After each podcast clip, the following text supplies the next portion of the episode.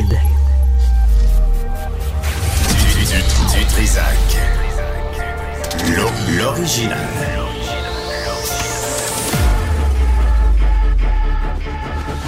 Du Trisac.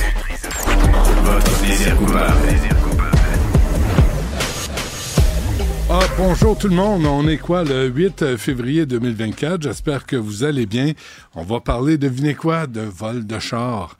Mais là, c'est comme le personnage dans Harry Potter, ça. Vol de char. C'est pas le méchant. Celui dont on ne doit pas prononcer le nom? J'aurais pas dit. Alors, vol de char. euh, J'aurais pas pensé à ça. Bref, on va revenir euh, là-dessus. Et aussi, euh, la décision de Daniel Smith, la première ministre de de l'Alberta, de dire, wow, minute, si t'as pas 18 ans, là, on va pas te permettre de faire des changements de sexe puis inhibiteurs de puberté puis de... On va, on va prendre le temps de te laisser grandir, de te laisser devenir mature. Puis à 18 ans, tu prendras des décisions sur ton identité sexuelle. Euh, puis là, le gouvernement euh, Trudeau est bien, bien officier de ça. Tous les militants euh, dans le gouvernement euh, crient au meurtre. On a un médecin avec nous, puis, euh, puis qui, qui traite cette, cette clientèle. Puis on va revenir sur ce sujet-là plus tard à l'émission. Loïc Tassé est avec nous parce que c'est jeudi. Puis jeudi, il y a un cours, puis il veut pas être en retard à son cours. Monsieur Tassé, bonjour. Bonjour Benoît. C'est ben, remarque que je dis à mes étudiants d'étudier et de, puis d'écouter ton émission évidemment, mais pas pendant qu'ils sont dans le cours. Euh, ça c'est différent. On peut Ta peut-être un jour s'arranger, faire un cours en ligne, en ondes aussi, je sais pas. Ça, ça serait intéressant. Tu devrais apporter, mettre ça sur ton téléphone, puis, euh, Mhm. puis on fait la chronique dans ta salle de cours. Dans ma salle de cours, hein, ça serait Ouais. intéressant. Ouais, puis voir les. jour ça arrivera pas. la, la, la tête de mes étudiants. Ça serait, ça serait intéressant. Bon, euh, d'abord la Cour suprême et notre ami Donald. Ouais, euh, ça c'est moins intéressant ce qui est en train d'arriver avec notre ami Donald, euh, parce que tu sais qu'il y a le grand procès qui se passe aujourd'hui euh, avec Donald Trump. Enfin non, pas qui se passe aujourd'hui. La Cour suprême va entendre la grande cause, c'est-à-dire est-ce que Donald Trump a oui ou non euh, incité à des émeutes, à, à- est-ce qu'il a encouragé une rébellion le 6 janvier 2020 Et euh, la, la, la, évidemment je veux dire, n'importe quel observateur de l'extérieur, même à l'intérieur, le moindrement honnête, dit que oui. Tu te souviendras, on était ensemble. Puis je t'avais dit ce jour-là, Benoît, il va se passer quelque chose là. Euh, Ouais. Benoît, il y a- il y a- on entend Trump, ils vont marcher contre le Congrès, c'est pas possible. Il y a quelque chose qui il est en train d'appeler un coup d'État.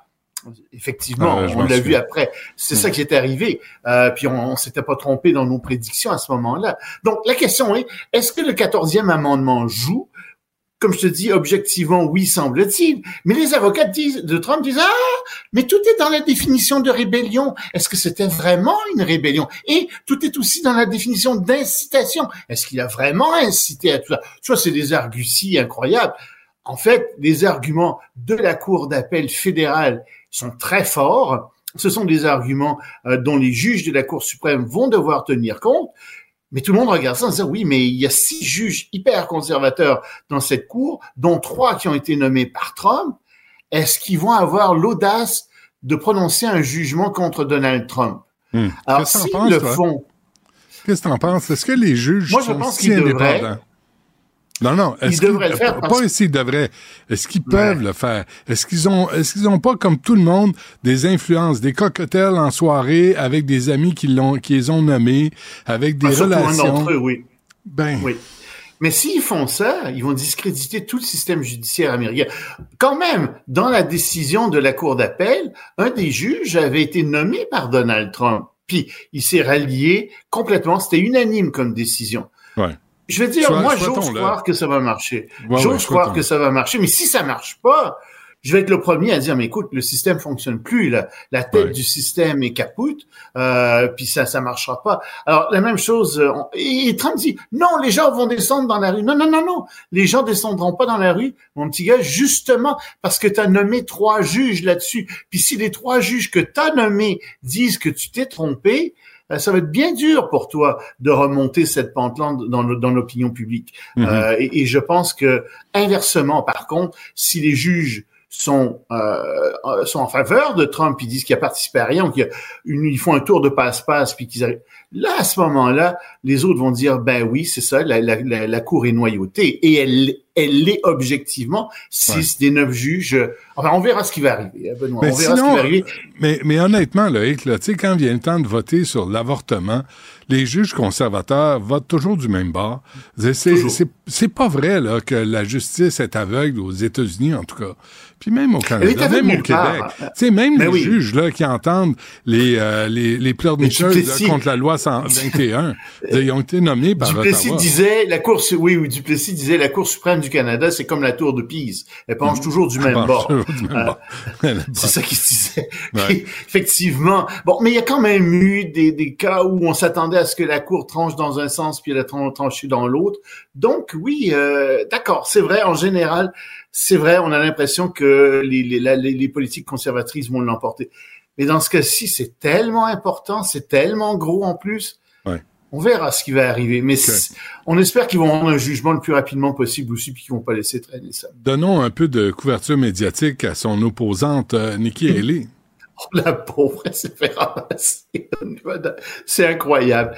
Au Nevada, il y avait deux élections primaires. Pas une, deux. Normalement, il y en a qu'une. Mais ce qui est arrivé, c'est que l'État a organisé une élection primaire pour les républicains, Mhm. puis il en a organisé une deuxième, et, et le Parti républicain en a organisé aussi une deuxième de son côté. Donald Trump a dit, je boycotte euh, les élections primaires qui sont organisées par l'État du Nevada. Et il s'est plutôt présenté dans celle euh, qui était euh, qui était euh, qui était faite par son parti, le Parti républicain. Résultat, dans l'élection euh, organisée par l'État du Nevada, il y avait juste un nom, c'était Nikki Haley, rien d'autre. Puis il y avait une autre case, c'est toujours là, aucun de ses candidats. La case, aucun de ses candidats a reçu 66 Ah. Nikki Haley, 31% Ça n'a pas de bon Ah, sens. Elle s'est fait battre par aucun de ses candidats. C'est gênant, en effet. Euh, elle était toute seule. Alors, c'est pour dire combien elle est détestée en réalité à l'intérieur du parti. Elle Ben, elle peut va continuer à se battre. Elle va essayer d'avoir une victoire en Caroline du Sud, qui est son état natal. Mais euh, d'après les sondages, elle va se faire battre à plat de couture quand même. Puis elle, elle espère toujours être là au cas où la Cour suprême, justement, tiens, dise que Donald Trump est inéligible. Euh, on verra bien Hmm. ce qui va arriver. Mais c'est une... j'ai jamais vu une défaite pareille. C'est vraiment humiliant comme défaite pour n'importe quel candidat. euh, Absolument. OK, euh, polygamie. Ça, c'est intéressant ce qui se passe en Inde en ce moment. Euh, en Inde, il y a des vieilles coutumes qui restent, euh, qui sont portées, entre autres, par la charia. Et la polygamie en est une. Les musulmans ont le droit d'avoir plusieurs femmes euh, en Inde. Ils ont aussi le droit, les femmes n'ont pas autant de droits que les hommes euh, là-dedans. Et Comme du bétail. Là. dit- Comme, hein, comme, comme Oh, du comme- bétail. On peut avoir, je Non, avoir un juste que- là.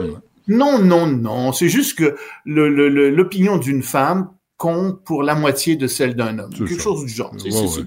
Puis en cas de viol, je pense genre la- une pas que ça compte pas du quatre. tout. Non, non. Euh, Quelque chose du genre, oui, c'est le genre de truc. Alors, Narendra Modi, non, que j'aime pas beaucoup, hein, Narendra Modi, pour toutes sortes de raisons, mais quand même dit, non, là, ça suffit. Euh, les femmes vont avoir les mêmes droits que les hommes. Pour les- l'héritage, par exemple, même droit. Ces histoires de polygamie, on arrête ça, c'est fini. Alors évidemment, les musulmans poussent les hauts cris parce que c'est la charia qui s'adopte, qui était, qui était là avant. Et moi, je suis tout à fait d'accord avec Modi parce que Ben oui. la charia, c'est appliqué par des dirigeants religieux, c'est pas appliqué par des élus.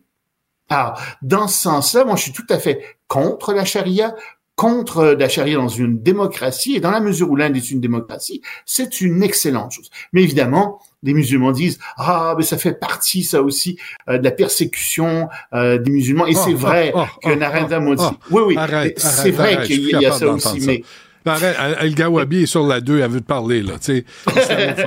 Chris, on va parler de, on va parler du droit des femmes, du droit fondamental des petites filles de pas se faire marier à 9 ans ou à 12 Oui, ans il y a ça aussi. par des vieux ah oui, il y a ça. pervers, des Il y a ça aussi. L'âge de mariage. L'âge de mariage est relevé à 18 ans pour les femmes, puis 21 ans pour les Ça hommes. s'arrête Tu là. vois, ça fait aussi partie de ce, de ce qu'il fait. Puis je pense qu'il a raison là-dedans. Je pense qu'il Ah ouais. raison. Là, ils vont jouer aux victimes, évidemment. C'est tous des vieux pervers qui, qui marient des, des petites filles et des adolescentes. Vraiment, là, arrêtez. Là. Arrivez, arrivez, Ah oui, arrivez à l'ère moderne, là. puis reconnaissez que les petites filles ont autant de droits que les petits gars, puis les femmes ont autant de droits que les femmes. Sinon, Il y a des endroits où ils acceptent ça. Moi, je veux pas que ce soit ça au Québec ou en Occident. Ou, je pense que n'importe quel, je, je, veux dire plus que ça, n'importe quel pays au 21e siècle qui se dit civilisé ouais. doit passer outre à ça. C'est des règles du Moyen Âge. Ah ouais, et t'as plus ça n'a aucune raison d'être. C'était comme autrefois en Inde, les femmes qui se suicidaient, euh, dans le, qui se jetaient dans le feu comme leur quand leur mari était décédé, tu sais, pour Ben oui. le rejoindre dans une autre vie. Ben, tu sais, ouais. les Anglais ont mis fin à ça. C'est une bonne chose qu'ils aient fait ça. C'était des colonisateurs, d'accord, mais ça, ils ont vraiment bien fait de le faire. Ben, je- D'ailleurs, les Indiens le reconnaissent maintenant. Euh, avant qu'on se quitte, un mot sur notre ami Vladimir. Ah, ben ça, c'est bien triste. Euh, pauvre Vladimir, il va être tout seul euh, comme candidat, semble-t-il, Oh. aux élections présidentielles. Oui, parce que figure-toi que le candidat euh, qui devait se présenter contre lui, qui s'était présenté euh, contre lui, euh, Boris Nadjadine, euh, ben, il a recueilli plus que 100 000 votes, plus que 100 000 signatures. Il en a recueilli quelque chose comme 104 000, 105 000. Mais la commission électorale a dit, ah, c'est dommage, monsieur, mais il y a beaucoup trop d'irrégularités parmi vos signatures. Donc, votre candidature n'est pas valide. Alors, on comprend, vous étiez contre la guerre, on comprend, vous êtes un pacifiste, on comprend, vous voulez vous rapprocher avec euh, les pays européens et les États-Unis, euh, vous voulez plus de droits pour les gens, mais meilleure chance la prochaine fois. Ce sera pas cette campagne électorale-ci. Euh, en attendant, vous pouvez quand même, quand même recommencer à regarder par la fenêtre euh, sans danger. Ah ben, sans danger. Ouais, Oui, c'est je quand même hein, attention ouais, si j'étais ouais, lui, hein. ouais. C'est, c'est, oui, oui, non, Et- je fait- pas ce conseil-là. Faites goûter votre soupe avant de la manger. hein. Oui, oui, oui, oui, absolument. Euh, empoisonner tout le monde. absolument. exact. euh, Loïc, merci. Euh, on se reparle demain. salut, à demain. Les rencontres de l'air. Lieu de rencontre où les idées se bousculent. Où la libre expression et la confrontation d'opinions secouent les conventions. Des rencontres où la discussion procure des solutions. Des rencontres où la diversité de positions enrichit la compréhension. Les rencontres de contre de l'air. Alexandre Dubé est avec nous. Monsieur Dubé, bonjour.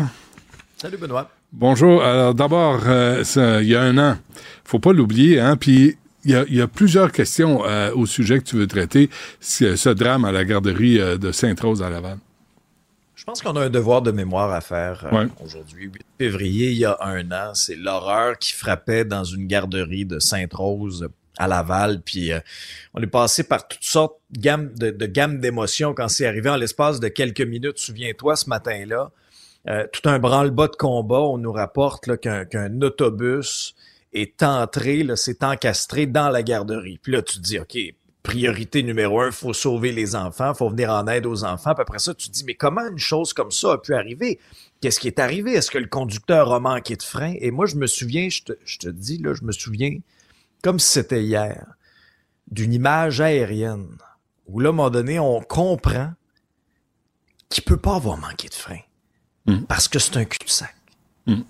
Puis que la garderie est dans un embranchement. Alors, tu peux pas avoir manqué de frein. Et là, Mhm. c'est là qu'à un moment donné, je pense que tout le monde, on, on a réalisé en même temps, hey, c'est un geste volontaire. Il a foncé dans la garderie. Ouais, ouais. Il a foncé dans la garderie.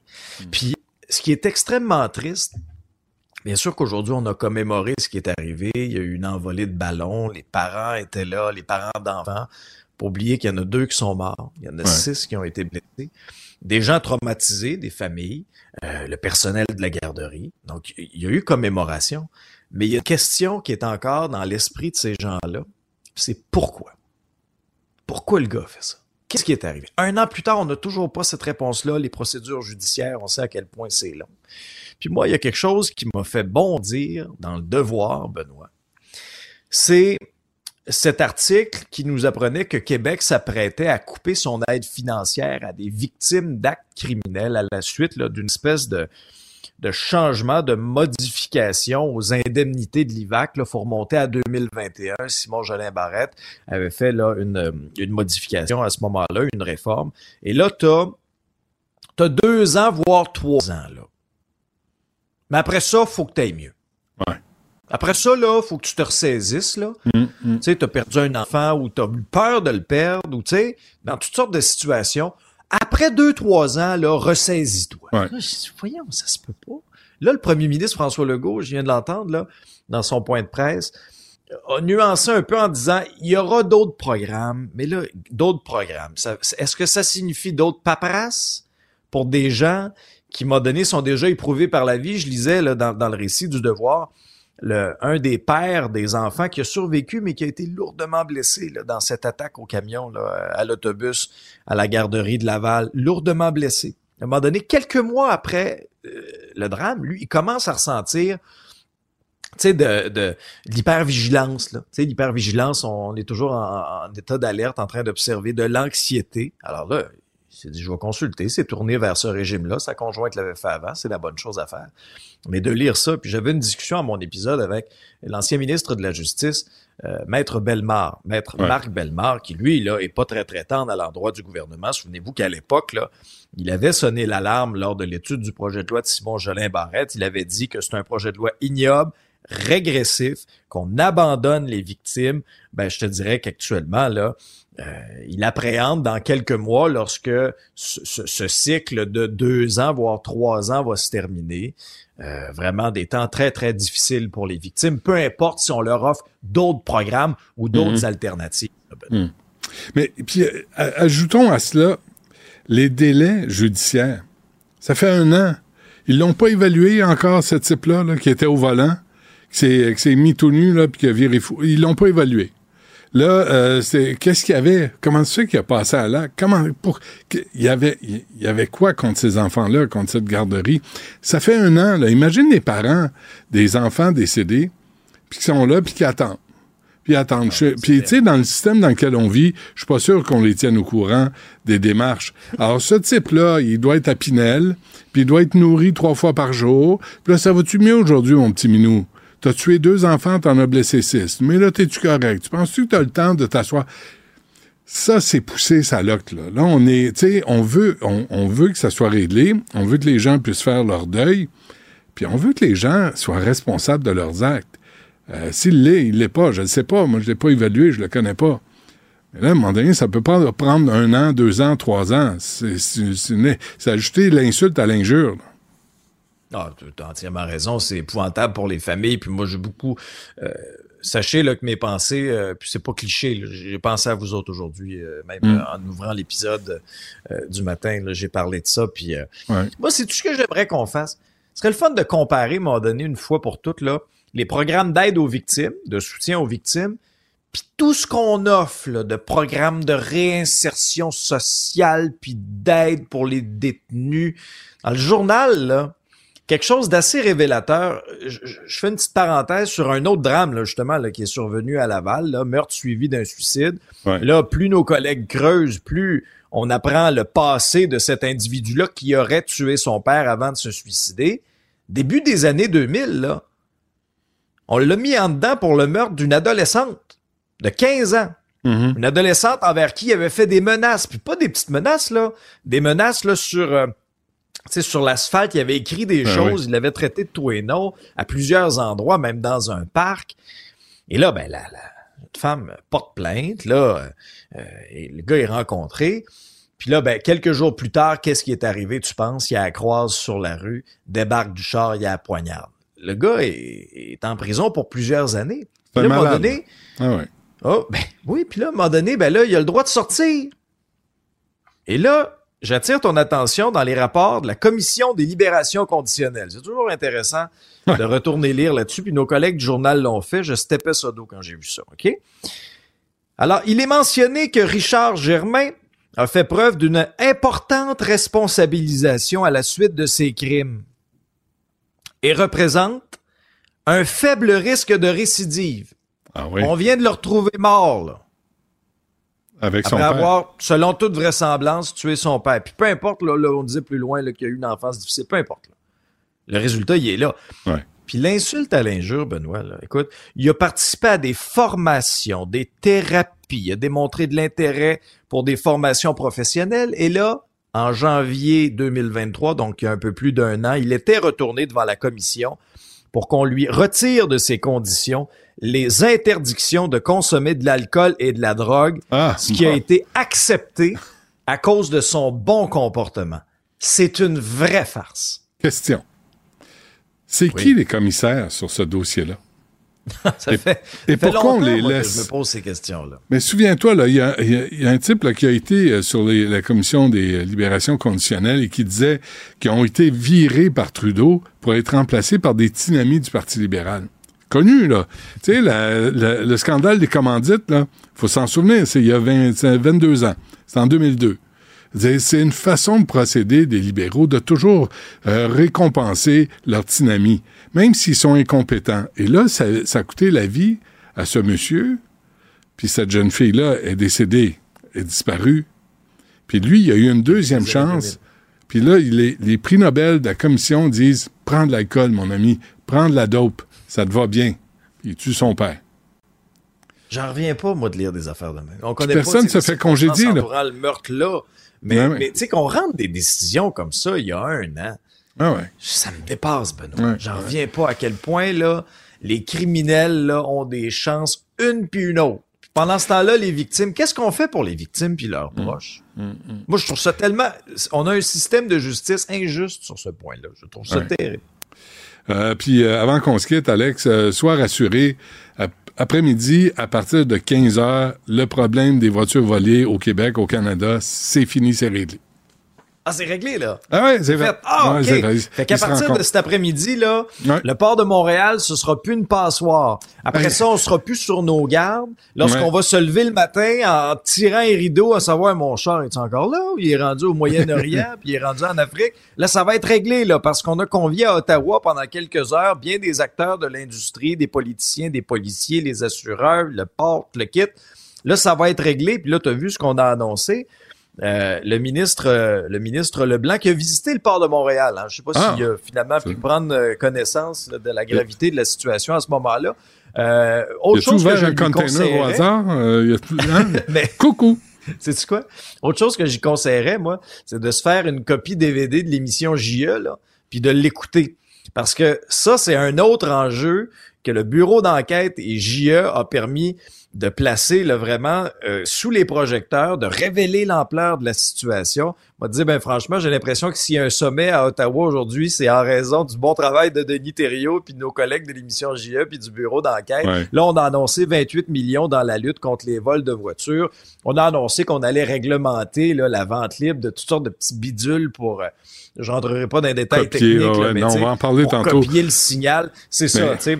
Alex, Est-ce euh, que ce sera suffisant? Benoît, tant et aussi longtemps que tu vas avoir des sentences bonbons pour les criminels là, qui volent Ah oui. les voitures, puis des vols d'une violence incroyable, on se croirait pratiquement, là, tu sais, c'est dans, dans des jeux, euh, comment ça s'appelait? Grand, The- Grand Theft Auto, là, des jeux vidéo, ça. ça. va parler Ouais. peut-être aux, aux, aux tu amateurs voles le de char, jeux écrase le conducteur en même temps.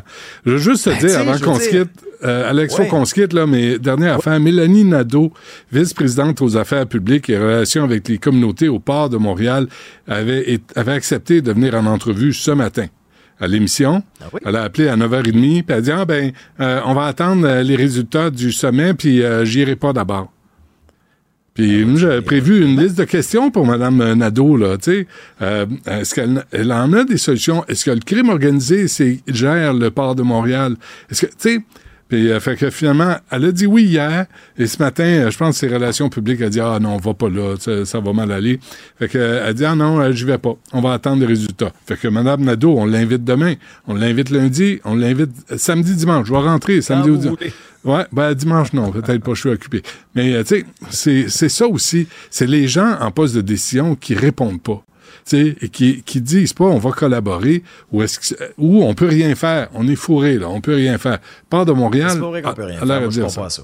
Ben c'est ce que moi, je moi, pense je crois pas à ça. Je crois pas à ça parce que, regarde, à un moment donné, là, des sentences bonbons puis des peines bonbons là, pour des Ouais. criminels, ça suffit. Mais après ça, tu sais, on- est-ce qu'on peut équiper les, les agents des services frontaliers avec, tu sais, de l'équipement qui fait du sens. Là. Des, moi, j'ai bien aimé la proposition de Pierre Poliev, des scanners, mettre des équipes spécialisées. C'est pas normal là, que tu une poignée de personnes pour surveiller des, des centaines de milliers de conteneurs au port de Montréal. Ah ouais. C'est pas normal. Là. Ouais. Puis on salue tous les membres de gangs de rue qui volent des voitures euh, pour euh, le crime organisé.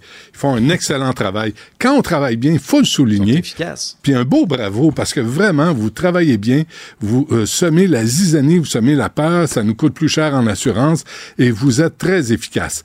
On devrait les d'une transférer. minute. Ah, comme ça. On devrait les transférer sur les chantiers. sais, pour qu'ils euh, règlent des chantiers, là, ça, ça roulerait. Mais bon, c'est des idées comme ça. du déneigement. Salut Alex, on se reparle demain. OK, bye. Du Trisac. Peu importe la manière qu'il choisit de s'exprimer, ses opinions sont toujours aussi saisissantes. Beaucoup de, ré- de réactions quand même là, sur ce sommet du vol euh, des voitures. C'est bien normal que ça vous intéresse. C'est partout aujourd'hui. Entre autres, cette nouvelle comme quoi le gouvernement va interdire la vente libre sur les plateformes en ligne de gadgets qui aident à voler les voitures. Il y a Michel qui nous a texté. Il me semble que dans le bon vieux temps, une vraie clé pour débarrer les portes, une vraie clé pour partir la voiture, ça faisait l'affaire. Tu sais, on s'est peut-être créé un problème aussi là, en Hey, intégrant tout le temps Quelle la idée révolutionnaire.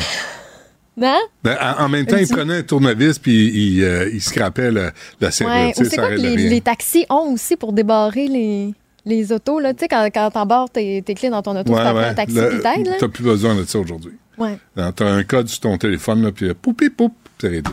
Easy peasy comme ça. Easy peasy. Fait que oui, c'est sûr, la technologie, ça ses mauvais côtés, mais moi, je pourrais plus me passer non plus d'un siège chauffant. Il y a quand même certains Ah, ton, avantages. ton péteux passe avant la sécurité Mais de tout non, le monde. je fais Ah, des bravo, blagues. Stéphanie. Je fais des blagues, mais il y a Pierre-Yves, lui. Mon péteux doit être au chaud. Fait que c'est pas grave si on vole des voitures. Mais non. Mais, il y a, y Pierre-Yves, lui, qui est euh, plutôt d'avis que les fabricants devraient avoir la responsabilité de nous fournir des voitures sécuritaires avec des systèmes anti-vol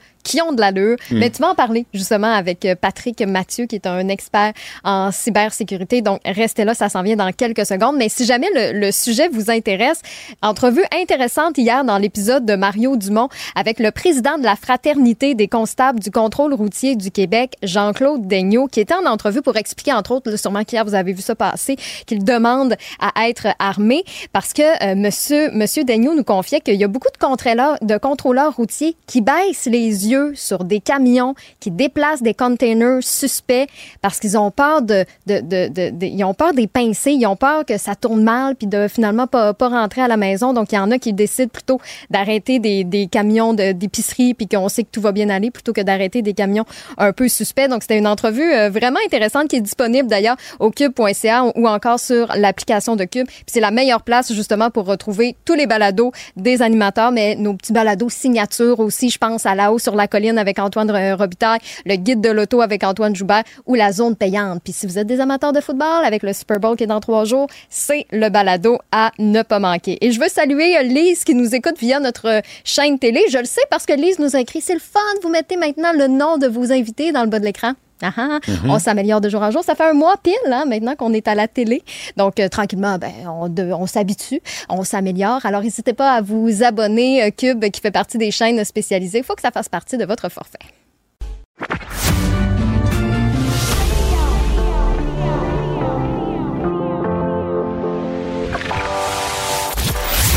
Il, il cuisine, il talonne, il questionne pour obtenir les vraies réponses.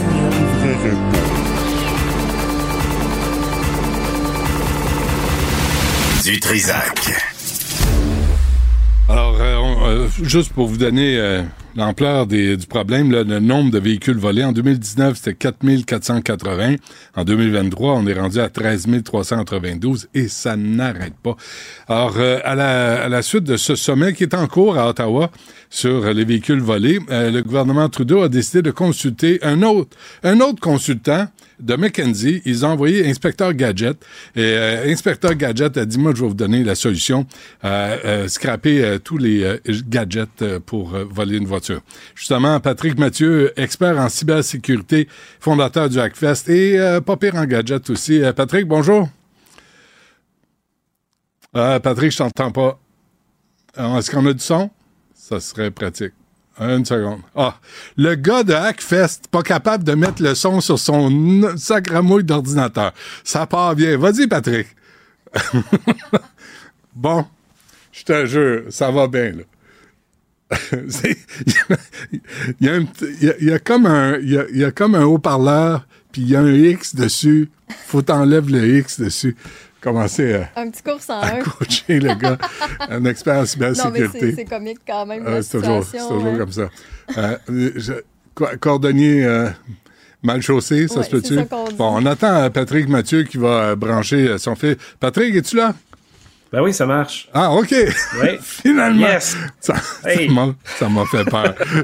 Vraiment, c'était pas très bon pour une info pub personnelle en passant. Hein? Que Non, tu non, c'est pas ça, le son là-dessus.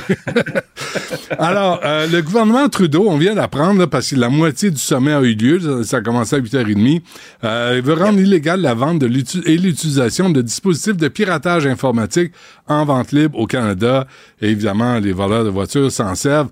La réaction, euh, Patrick, est-ce que c'est ça la, la solution euh, à tous ces Ben, vols de voitures? La réaction, c'est que c'est un sujet, ben pas un sujet, c'est une recommandation ridicule. C'est de l'incompétence. Quelqu'un ne connaît absolument pas ça. Je vous dis, vous parliez il y a quelques minutes du fait que dans le temps, on utilisait des, des tournevis pour ouvrir les voitures. Est-ce qu'il faudrait bannir les tournevis?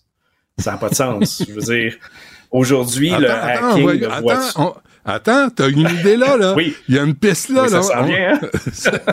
C'est ça, hein, la comparaison un peu euh, dans le fond. Ça n'a aucun sens parce que tu sais, le hacking nécessite un, un clavier d'ordinateur. Est-ce qu'on va bannir le clavier d'ordinateur aussi?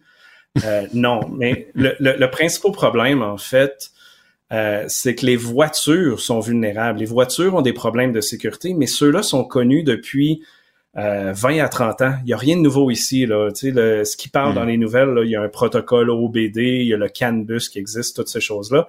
C'est des protocoles de, de- des années 90. Canbus, Ces protocoles-là, C'est quoi ça? c'est un connecteur dans la voiture que quand on se connecte dessus, on peut accéder à la carte mère de l'ordinateur de la voiture et on peut faire ce qu'on veut dessus. Là. Toi, toi, si je te donne, euh, euh, avec ton téléphone, est-ce que tu peux euh, euh, con- contrôler, déverrouiller une voiture? Ben oui, ben regardez, je l'ai ici. Est-ce que je suis un voleur de voiture, le Flipper One? C'est un gadget qui est euh, qu'on peut acheter qui fait de, de la lecture de- de- d'ondes. Donc, tu sais, si quelqu'un pèse sur une clé, je peux lire la clé. Mais est-ce que c'est ce gadget-là qui permet ça? Non, je veux dire, c'est un processeur qu'il y a dedans, euh, puis on voit toutes les choses.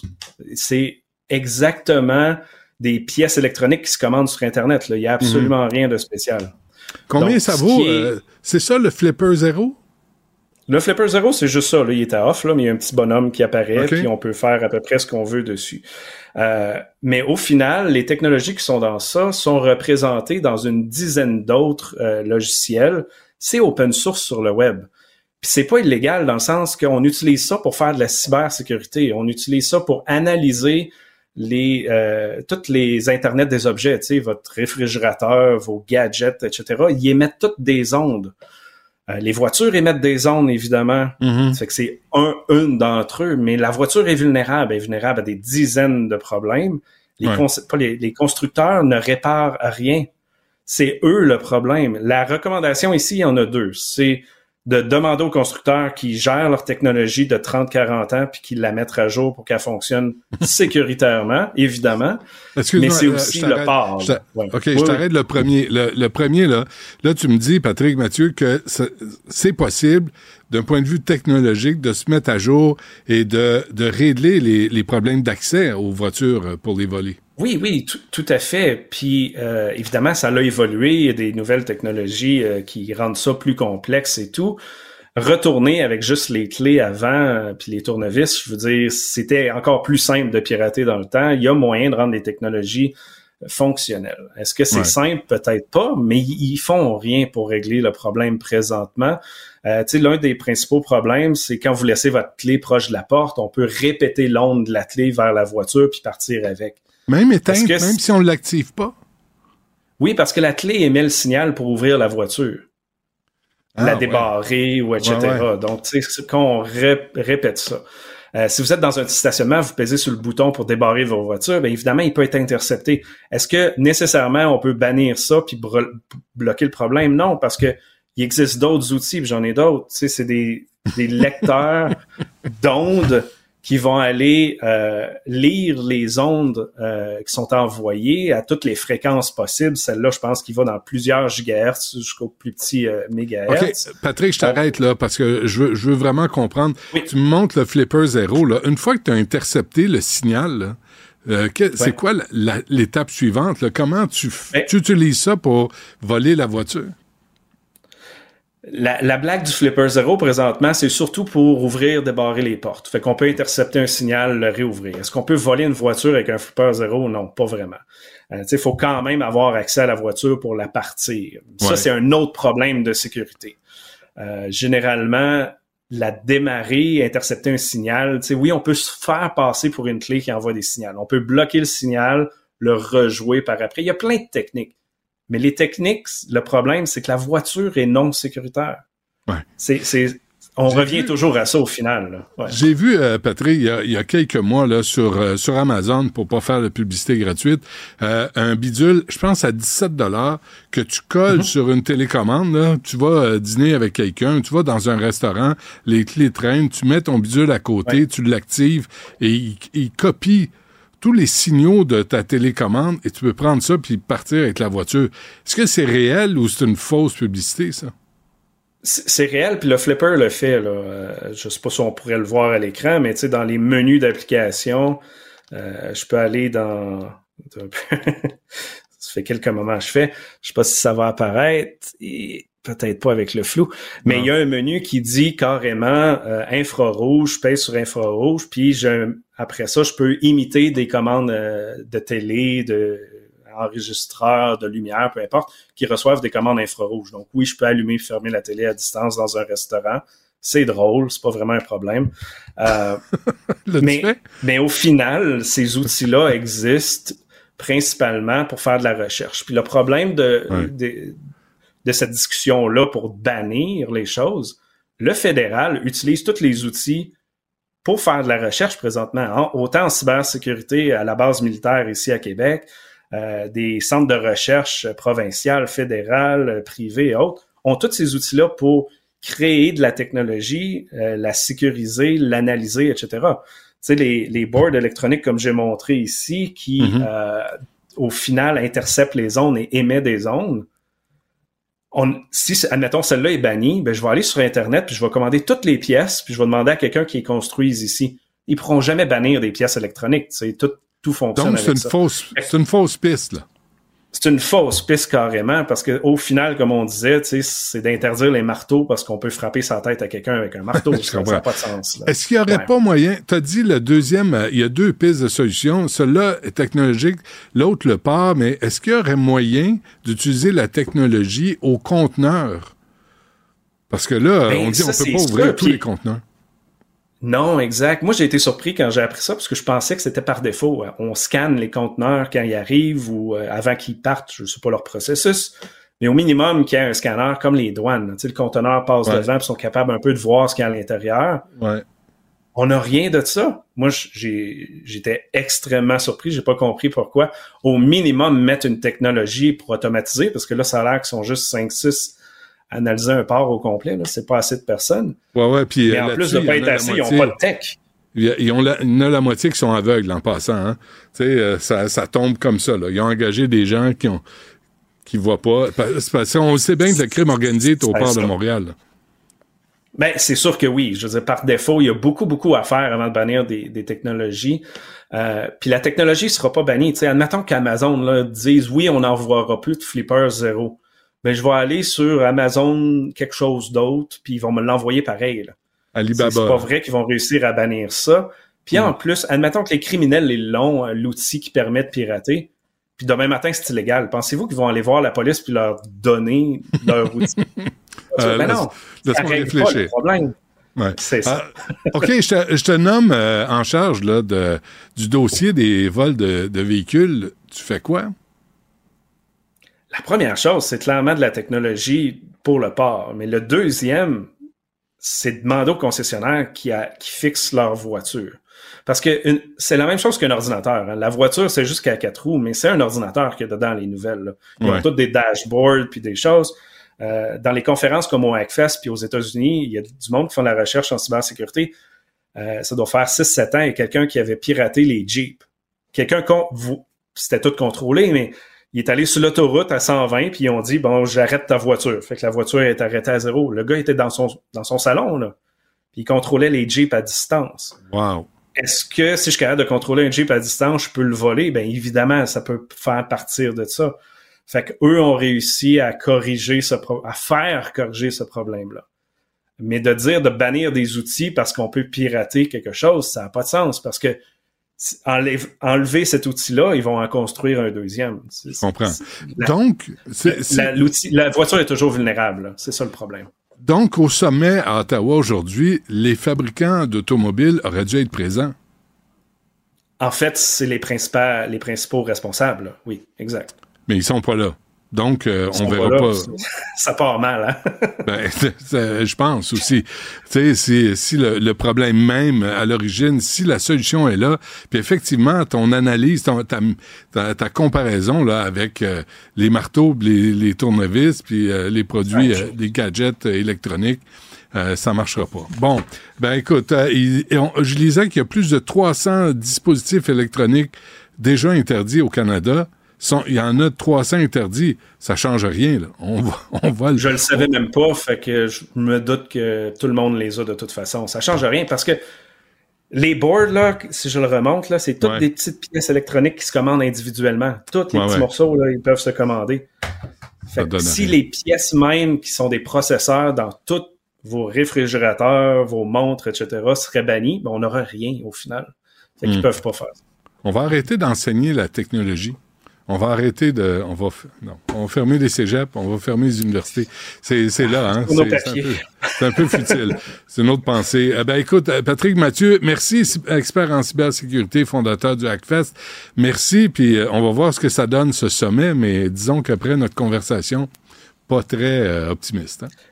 En espérant que ça aille pas plus loin. Merci. Salut. Merci, bonne journée.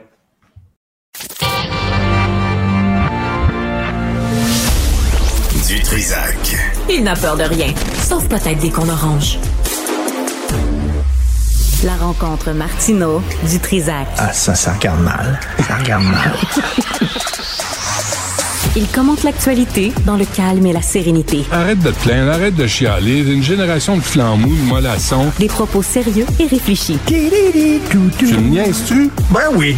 Brut de bouche. La sagesse en bouteille. T'es- C'est ça. Euh, ah, je pensais que t'allais partir, Tristan. C'est comme... Le chef qui est là Salut chef, c'est moi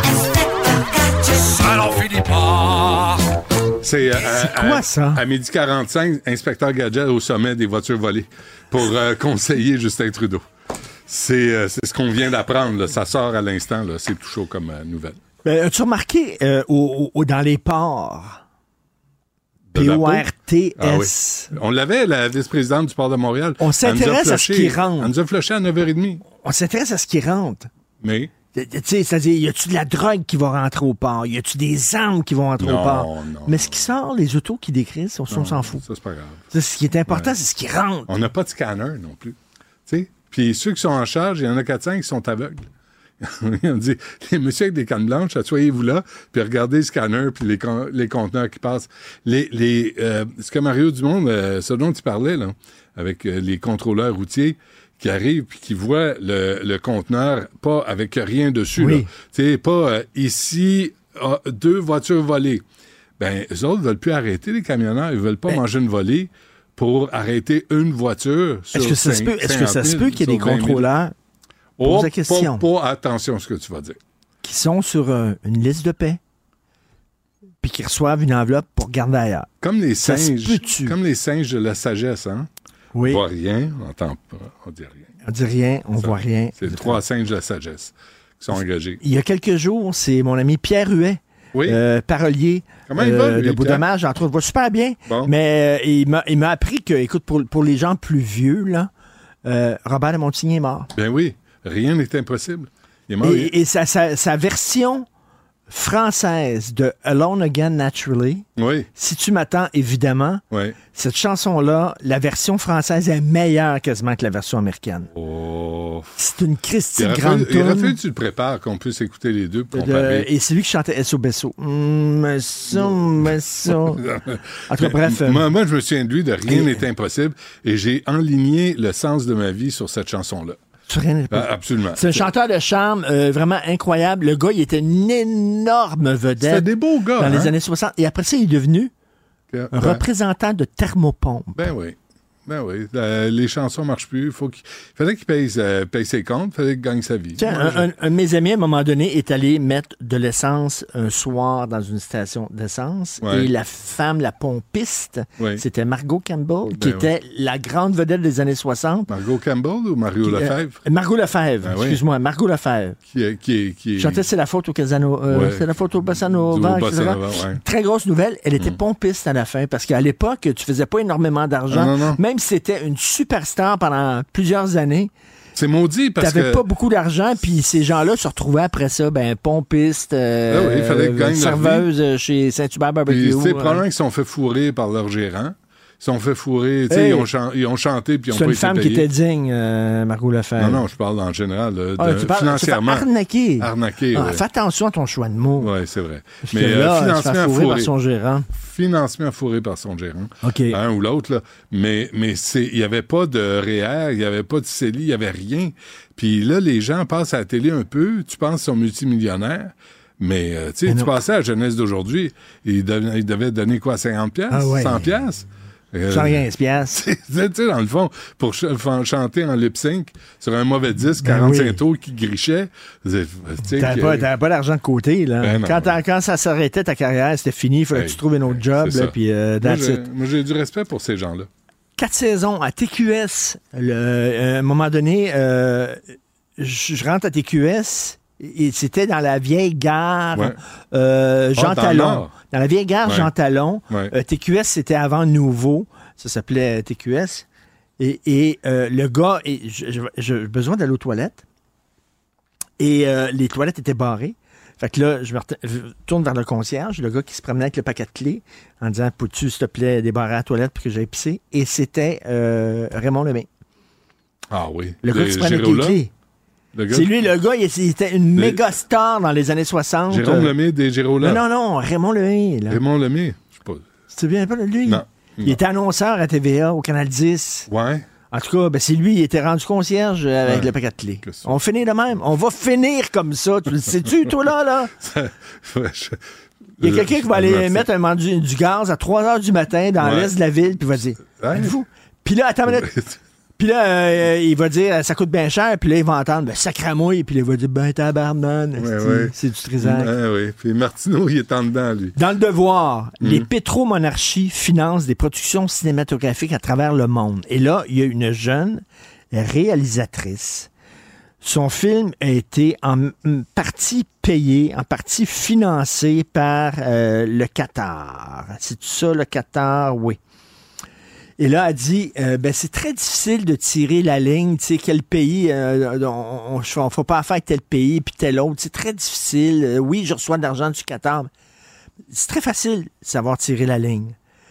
Si le pays traite les femmes comme de la marde, et si les chameaux ont plus de droits qu'une femme, tu fais pas affaire avec ces pays-là. À un moment donné, ma blonde, Sophie, elle a reçu un appel. Est-ce que ça tente d'animer une soirée pour Qatar Airlines? Ils font une annonce, ils arrivent avec de nouveaux vols. Une soirée était là comme trois heures sur scène, OK? Ils offraient, là, tu tomberais sur le cul. Combien? Tu tomberais sur le cul. Tu lui demanderas. Elle a dit non. C'est une affaire de fou, là. Ouais. Pour trois heures. Ça peut Puis elle a dit des principes. non. Elle là. dit le Qatar, Ouais. non, jamais. Ben Christy, jamais. La façon dont vous traitez les femmes, jamais. Alors là, le Qatar et l'Arabie Saoudite, évidemment, pour s'acheter une belle réputation, commencent à financer des films comme la Chine. Ouais, la Et Chine. là, il y a des gens, il y a des gens, des jeunes des cinéastes qui probablement euh, nous font chier à cause de, je sais pas, l'écriture inclusive ou euh, un regard insistant, c'est épouvantable, etc. Eux autres, ils n'ont aucun problème à faire affaire avec le Qatar, avec l'Arabie Saoudite qui découpe en morceaux ces journalistes, qui euh, ne Mm, sont mm, pas mm. capables de, de- de- d'accepter qu'il y a une opposition politique, qui traite les femmes comme de la merde, les gays. Les gays sont Ah en oui. prison quand ils Les- sont pas exécutés. en disant, je de- je Ah ouais. me ferme le nez, Ouais. puis je prends de l'argent de ces pays-là. Je suis Ouais. désolé, mais tu peux dire non des fois. Ben, euh, principe à géométrie variable. Hein? Ben oui, C'est- exactement. C'est bizarre, hein? Parce que là, tout à coup, ils viennent faire la leçon, mais quand il y a un signe de pièce, toi, t'es-tu déjà. Moi, Subaru voulait que je roule en, en Subaru à un moment donné. au début des Francs-Tireurs. Subaru, c'est correct. Puis j'avais dit non. Pourquoi? Ben parce que C'est je- le Japon. je- si je, Correct, c'est pas- le Japon? Non, c'est pas ça la question. C'est si je veux un char, je vais me le payer. Puis je veux pas avoir à devoir quoi que ce soit à personne. Puis tu sais, mais T'es mais- pas à vendre?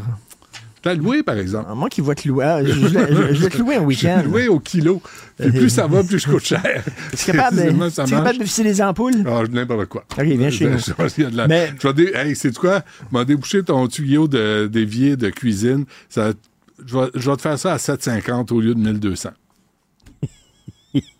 Dilemme éthique. Il y, a, il y a un dilemme. Non, il n'y a pas de dilemme. C'est non. Mais les Tu peux pas vedettes, faire là- des pays comme ça? C'est ça le dilemme. Il n'y a aucun dilemme. Écoute, il y a un film, je me souviens d'un film, tu sais, c'est pas juste les petits, les, les petits artisans, là. Bruce Willis, là, à la fin de sa carrière, à un moment donné, il- l'annonce, euh, sur euh, une plateforme, je sais pas trop laquelle. Et là, je, je regarde le film, puis là, à un moment donné, c'est un film, c'est c'est que c'est des producteurs chinois, puis c'est il y a des il y a des, des acteurs chinois, puis là, il est là comme quatre minutes. Ben, il faisait que ça. Il, il filmait, puis il faisait. Hein, Ouais, hein, ouais. hein. Puis eux autres, ils Il intégraient ça dans le film. Mais là, il était perdu. Tu sais, Ah oui. C'est son gérant là, qui, qui donnait ces, ces contrats-là. Puis le pauvre, pauvre Bruce Willis avait plus de dialogue, t'es plus capable de les rendre. Mais il se fait, mais tu sais, là, t'as des producteurs, t'as des films chinois. C'est vrai que la Chine, c'est une grande démocratie. Grande démocratie. Le- les films Mais russes ces gens-là, sur ces, Prime, ces jeunes réalisateurs sur branchés Prime, là. Sur, sur Prime, là, il y a plein de films russes. Ah ouais. Oui, Amazon Prime, là, il y a plein de films russes. Puis il y a des films où on célèbre euh, Donald Trump. C'est drôle, ce sont des jeunes réalisateurs indépendants qui capotent parce que, je sais pas, là, parce qu'ils ont vu une BD euh, de Lucky Luke, puis il y avait une cigarette euh, au bec, Ouais. c'est épouvantable. Mais prendre l'argent de pétromonarchie, de dictature et tout ça. Pas trop. Bon, parfait. On se laisse là-dessus. Je pense que c'est assez Les autres sont à vendre. Ne- Ouais. Pas seulement à louer.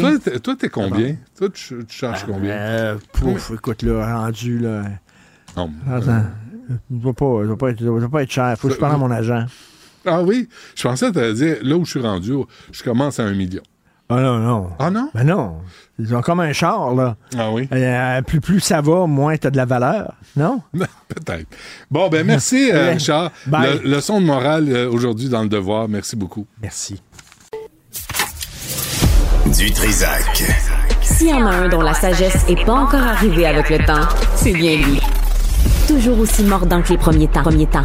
Benoît Dutrisac. Qu'est-ce que je fais là? Nicole Gibault est avec nous. Nicole, bonjour. Sais-tu pourquoi je suis mélangé, Nicole? Non. Sais-tu pourquoi je suis toujours mélangé quand t'arrives? Non. Parce que j'ai le maudit Non. Martineau qui me parle de toutes sortes d'affaires. Puis là, Je il, sais. il me déconcentre tout le temps. Je le sais. C'est c'est de sa faute je- à lui. Je le vois. Tu le connais, C'est hein? évident que c'est sa faute à lui. Parce que C'est quand il n'est pas là, je, je, suis- je suis à mon affaire. Mais Tout quand il est là, tout le temps, il me dérange, dans- il me joue dans la tête. Euh, Ah, a- Tu chicaneras pour moi. Ah non, j'ai abandonné ce- ce- cette affaire-là. tu ne changeras pas. Alors, le jury qui a tranché au procès de Brandon Metallic. Tu sais, on en avait parlé. Ça, c'est le monsieur euh, qui euh, a été trouvé coupable, donc a assassiné un adulte, adulte d'une vingtaine d'années, par exemple, et un enfant de 12 ans. Euh, alors, il a été reconnu coupable par un jury, mais ce qui était particulier dans son cas, c'est que ce procès-là s'était passé alors que monsieur se désorganisait, qu'il avait invectivé le juge, tout le monde, la cour, etc. Le juge avait été obligé de sortir. Ben raide, là, il n'y a pas le choix. Mm. Euh, par contre, euh, tu sais, d'un procès devant jury, il faut faire attention, euh, évidemment. Alors, il avait, il fait plusieurs mises en garde au jury euh, de ne pas tenir compte de ça. Bon, ça se peut que quelqu'un se désorganise. De toute façon, il a été obligé de le jeter à l'extérieur de la cour, carrément, et, euh, et lui dire, vous êtes bienvenu, mais si vous voulez revenir, vous allez devoir avoir un comportement euh, qui, qui est correct. Et euh, dans les circonstances, à chaque fois que vous voulez revenir, vous me le dites, mais il n'a jamais voulu, un, un grand, grand bout de temps, il ne voulait pas revenir. Il écoutait son procès couché dans sa cellule, puis le juge, ben, il a dit, ben, mettez une caméra, mettez un écran, on va faire, euh, le- il va le suivre, on va suivre les règles, on ne pourra jamais dire qu'on lui a pas accordé tous ses droits d'accusé, Mhm. d'assister à son procès. Ben, tout a été fait correctement, à mon humble avis. Euh, et euh, bon, ben, c'est ça. Alors, euh, la preuve, il n'y a pas d'avocat. Le juge, il a a, demandé à un ami, une amie, avocate de la cour, euh, qu'on nomme, parce que pour, encore une fois, c'est une, question de protection, de couverture, pour être certain qu'on dise jamais que parce que le monsieur il s'est tiré en l'air puis il est allé partout puis euh, il criait des bêtises ou il écoutait pas ou se couchait ou dans sa cellule, ben ses droits ont quand même été respectés euh, de A à Z. Alors le jury en est venu à la conclusion qu'il était coupable, peu importe, il était coupable. On ne saura jamais si cette euh, parce qu'on m'a demandé dernièrement est-ce que cette attitude pouvait l'influencer? On ne saura jamais, mais on est humain. Euh, juge aussi est humain. Il n'a pas perdu. Il a perdu patience. Il a été d'une grande patience, c'est ça que je veux dire. Euh, il l'a mis en garde plusieurs fois. Il l'a invité plusieurs fois. Il était trouvé coupable des deux, euh, des, deux meurtres, homicide involontaire et meurtre euh, deuxième degré. Et il a demandé au jury, comme ça, ils font souvent, le juge a dit merci pour vos, vos, services, etc. Maintenant, vous pouvez participer à la peine en me suggérant. C'est une suggestion. Le juge n'est pas obligé d'accorder euh, ou de, de s'en remettre à cette suggestion parce qu'on sait qu'un meurtre deuxième degré, c'est à vie. Donc, là, qui est en dedans pour la vie, là. Mais euh, quand va-t-il avoir droit, selon la loi, c'est au code criminel, entre 10 et 25 ans? Alors, on sait qu'il y a deux personnes de décédées, euh, dont un enfant. Alors, euh, le jury, les jurys ont décidé de ne pas. C'est déjà arrivé, je l'ai vu souvent qu'ils veulent pas participer, il y a mieux se retirer. Ah oui. C'est pas grave. Et même s'ils veulent participer puis qu'ils suggèrent quelque chose, le juge est aucunement lié et, par cette recommandation-là. Donc là, il va y avoir des représentations. Mais juste pour finir la boucle, là, pour terminer ça, c'est que jusqu'à la dernière minute, il n'a rien dit, il n'a rien fait. Euh, excepté après le prononcer, quand tout était fini, alors qu'il n'était pas invité à parler, parce qu'avant, c'est sûr que tu peux dire est-ce que vous avez quelque chose à dire avant le prononcer. Mm-hmm. Mais après ça, là, il a commencé encore à invectiver le juge, etc. Il n'a jamais arrêté. Donc, euh, il y aura des représentations sur sentence. Mettons qu'il n'aide pas sa cause, euh, mais comme juge, je sais bien qu'il ne donnera pas six mois de plus ou deux ans de plus parce qu'il n'était ouais. pas gentil. Mais mm. par contre, il a le droit de... de et on s'est assuré qu'il sache qu'il a le droit de demander un rapport présententiel. Donc, on ferme toutes les portes, toutes les fenêtres pour être ouais. bien certain qu'on s'en ait pas en appel, puis je sais pas comment il ferait pour aller en appel, c'est pas à son procès ou presque, là, euh, puis qu'il trouve ça, c'est très compliqué, à moins qu'un avocat décide de le représenter, mais ça, c'est une autre affaire. Hmm. Euh, et aussi des juges visés par des enquêtes qui durent depuis des années. Oui, il y a deux choses ce matin qui m'ont euh, qui m'ont interpellé. Il y a ça. Euh, on avait déjà parlé ensemble. Euh, au niveau fédéral, tu as deux, deux, deux, le Conseil de la magistrature fédérale et le Conseil de la magistrature provinciale. Euh, au fédéral, on a eu des aberrations euh, avec, on le sait, on s'en souvient, avec des juges qui avaient fait traîner, mais traîner les affaires. Le juge en Abitibi, là, qui avait fait traîner les affaires pendant huit ans on s'en souviendra toujours. Puis ça avait, tu sais, dernièrement, c'est le juge du Gré, l'autre fois, c'est le juge Giroir. Euh, ces gens-là sont payés le gros, gros, gros salaire. Ils étirent les procédures. Ils sont payés, les avocats sont payés pour les représenter pendant huit ans pour un, puis, puis il y a l'autre, le juge du Gré également. Euh, il y en a d'autres aussi. Il y en a. Je pense que la journaliste qui a fait cet article dans le Journal de Montréal a fait un excellent article, Sarah Maud Lefebvre, pour faire un portrait. Puis au Québec, puis qu'est-ce que c'est qui arrive au fédéral, c'est que oui, euh, évidemment, euh, ces gens-là sont destitués, mais ils peuvent aller en appel, en appel, en appel, puis tirer la sauce. Mais au, au Québec, on a également des procédures qui peuvent être déposées contre un juge. Toute personne peut déposer euh, un grief, là, pas, pas un grief, là, mais peut déposer une plainte au Conseil de la magistrature, puis dépendant ouais. du résultat, il n'y a, a, pas d'autre chose entre le blâme au Québec, là, on peut blâmer ou on peut destituer. C'est parce que je trouve ça très malheureux, puis ça fait des années que je dis, on peut-tu avoir quelque chose entre les deux? Parce qu'à un moment donné, il y avait eu la même chose au niveau de la police. On les blâmait. On, on, avait juste, tu sais, tant de temps de, de, pour enlever le salaire là, pendant X nombre de temps, mais il n'y avait jamais rien entre les deux. Puis on avait fait la suggestion, donner d'autres outils. On peut-il avoir une panoplie de, de, de réprimandes? Qu'est-ce qu'on peut faire? Oui, on peut les blâmer, mais tu sais, les blâmer, c'est une tape sur ses doigts, puis d'attitude, c'est fini. Ouais, ouais. Après ça, Ben, il- la destitution, on peut dire, c'est drastique la, de- la destitution. Par contre, une petite tape ses doigts, c'est pas plus, euh, c'est pas mieux non plus. Mais en même temps, les on- juges connaissent, connaissent le bowling, là, ils connaissent les règles, connaissent euh, les entourloupettes. Fait que, euh, Oui. essaye de les attraper, là. Les, les snoraux, Ben, en tout cas. ça- Ça prend une modification là, de- à la Ouais. loi pour- qui dit quand le blanc, la destitution, puis tout ça pour terminer, parce qu'on en a déjà et souvent parlé. Euh, encore une fois, on va parler de la juge Joëlle Roy, qui ce matin, qui aujourd'hui fait face à deux plaintes au Conseil de la magistrature, pas par n'importe qui, par quelqu'un que- quelqu'un qui est très, très bien placé au bureau du procureur de la Couronne. Euh, et ensuite, une citoyenne, un citoyen ou citoyenne, peu importe, mais un membre du public. Toute personne peut effectivement déposer, mais on se souviendra, juste faire un résumé, que cette juge avait fait une sortie suite à l'article de Yves Boisvert qui l'avait carrément traité après avoir fait vraiment une recherche très poussée. Je l'ai lu, là, j'ai lu les dossiers. La Cour d'appel l'avait souvent blâmé. La Cour suprême a été peu tendre à son égard.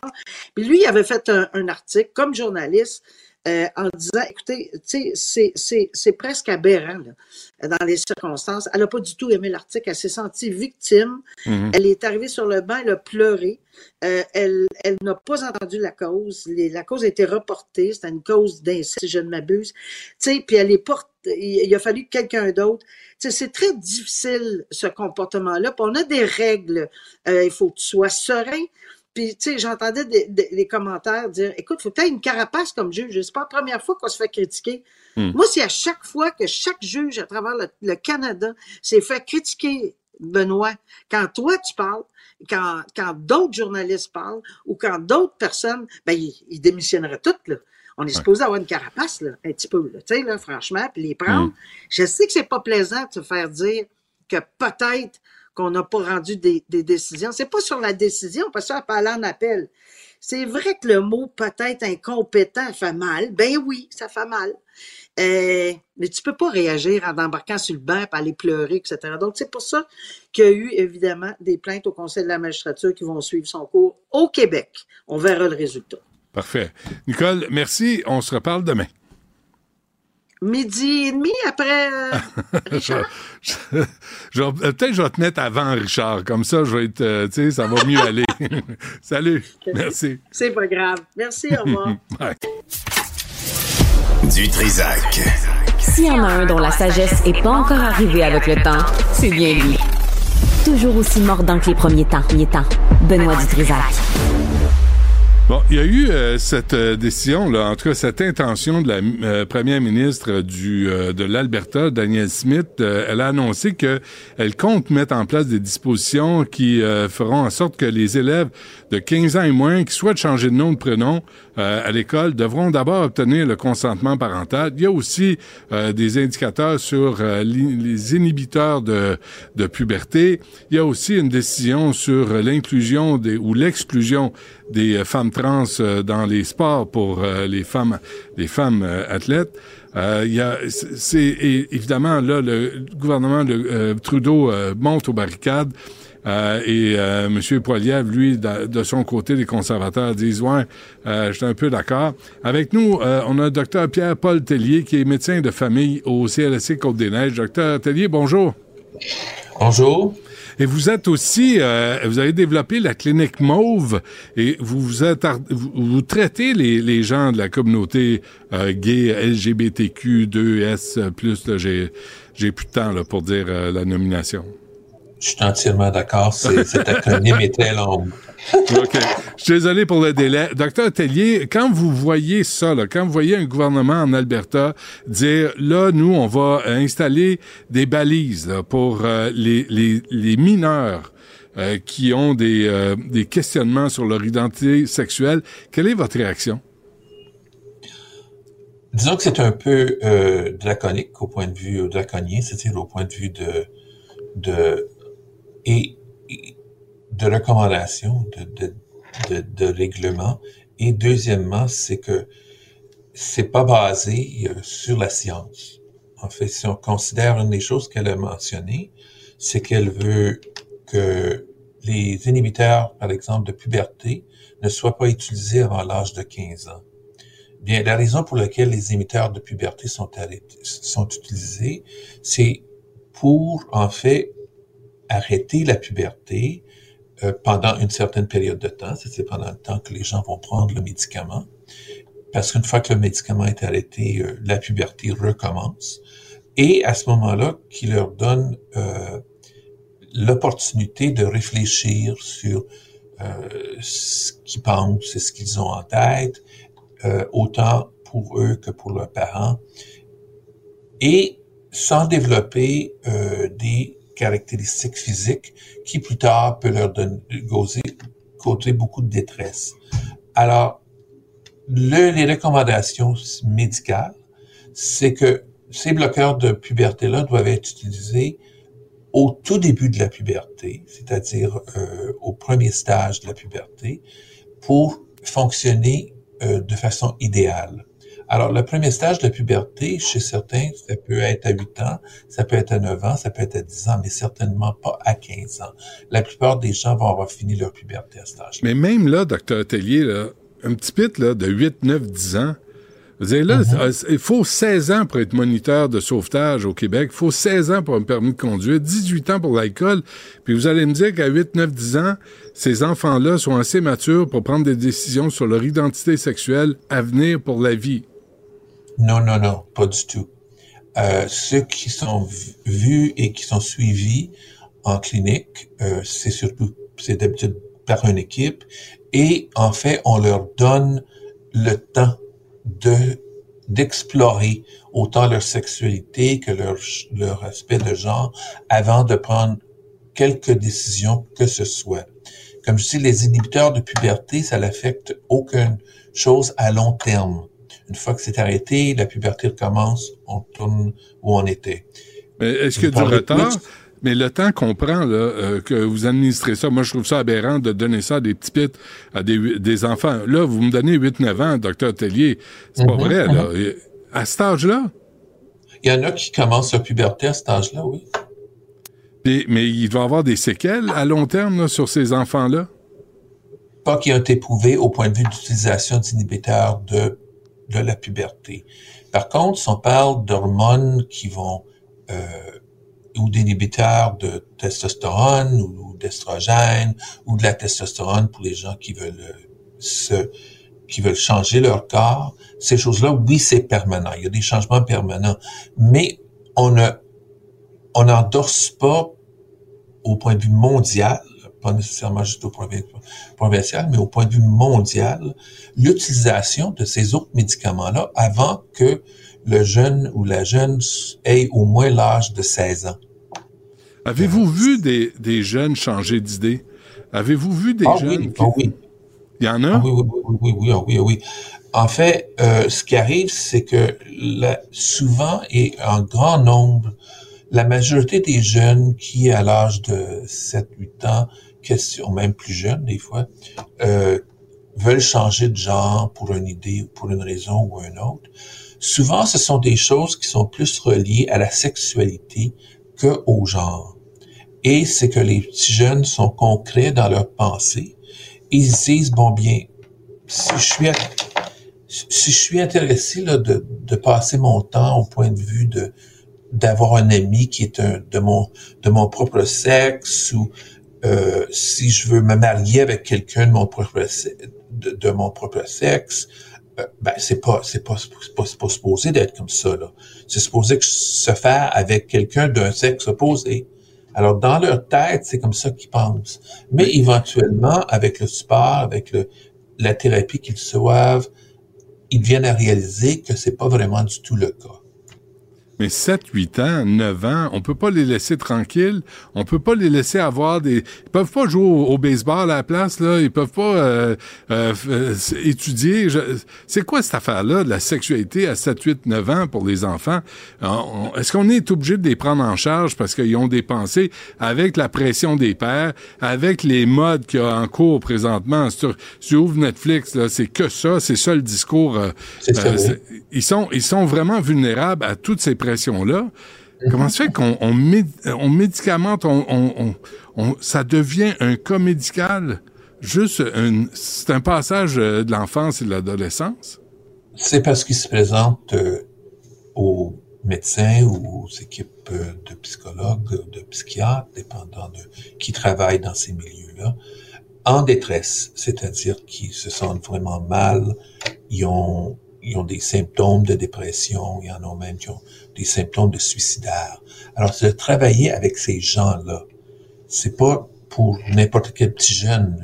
C'est qu'il y en a qui se présentent avec leurs parents, qui se sont, qui sont vraiment en détresse psychologique et euh, qui ont des problèmes au point de vue de santé mentale à cause de ce qui se passe autour d'eux. Est-ce que c'est nouveau? Non. Vous- C'est vous- évident en ce moment que ça l'était dans le passé, parce que c'est parlé, on en discute plus. Euh, ils peuvent aller sur euh, l'Internet, puis euh, chercher toutes sortes de choses, n'importe Mm. qui. Et à ce moment-là, on en voit plus. Par exemple, moi, là, je suis vieux, là, je suis âgé. Quand j'avais cet âge-là, c'est pas quelque chose auquel je pensais qui était possible. Par contre, parce que j'étais pas exposé à ça, moi, là. C'est pas ça qui parlait dans les, journaux de, de, de ma petite non. ville où j'habitais de 10 000 personnes.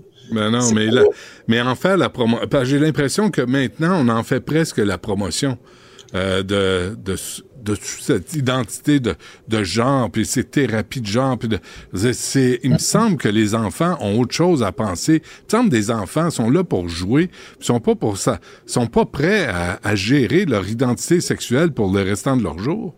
Oui, entièrement. Il y a des enfants qui c'est, c'est la plupart des enfants qui vont être euh, occupés à jouer, à faire des, aller à l'école, à faire ce que les enfants font.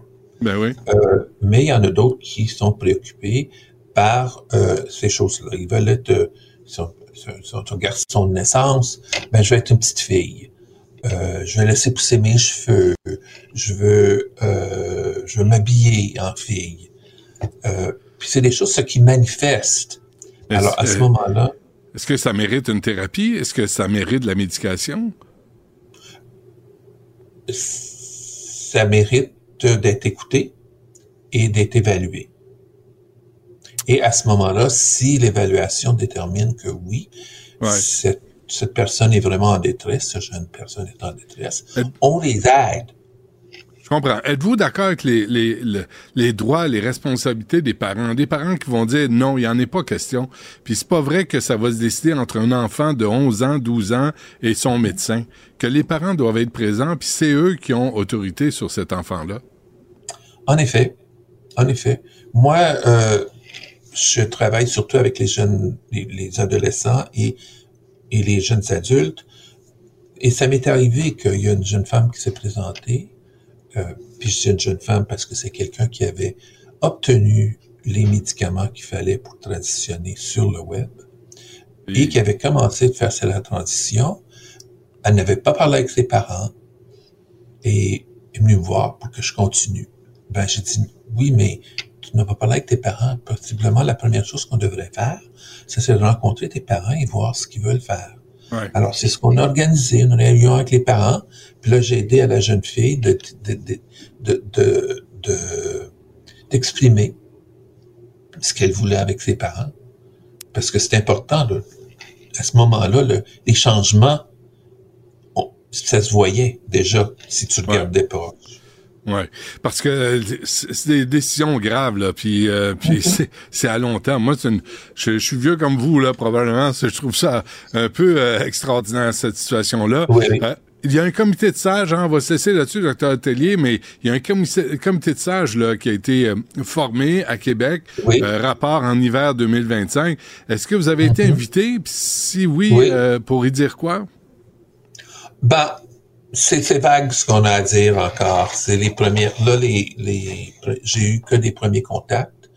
Euh, mais c'est pas le premier comité qui s'est fait. J'ai fait partie d'un autre comité auparavant pour développer euh, des manières de travailler pour les médecins, les, les hôpitaux, les, les cliniques, euh, qui s'est fait le, le gouvernement a euh, publié ces recommandations-là il y a quelques années, il y a deux ans, je crois.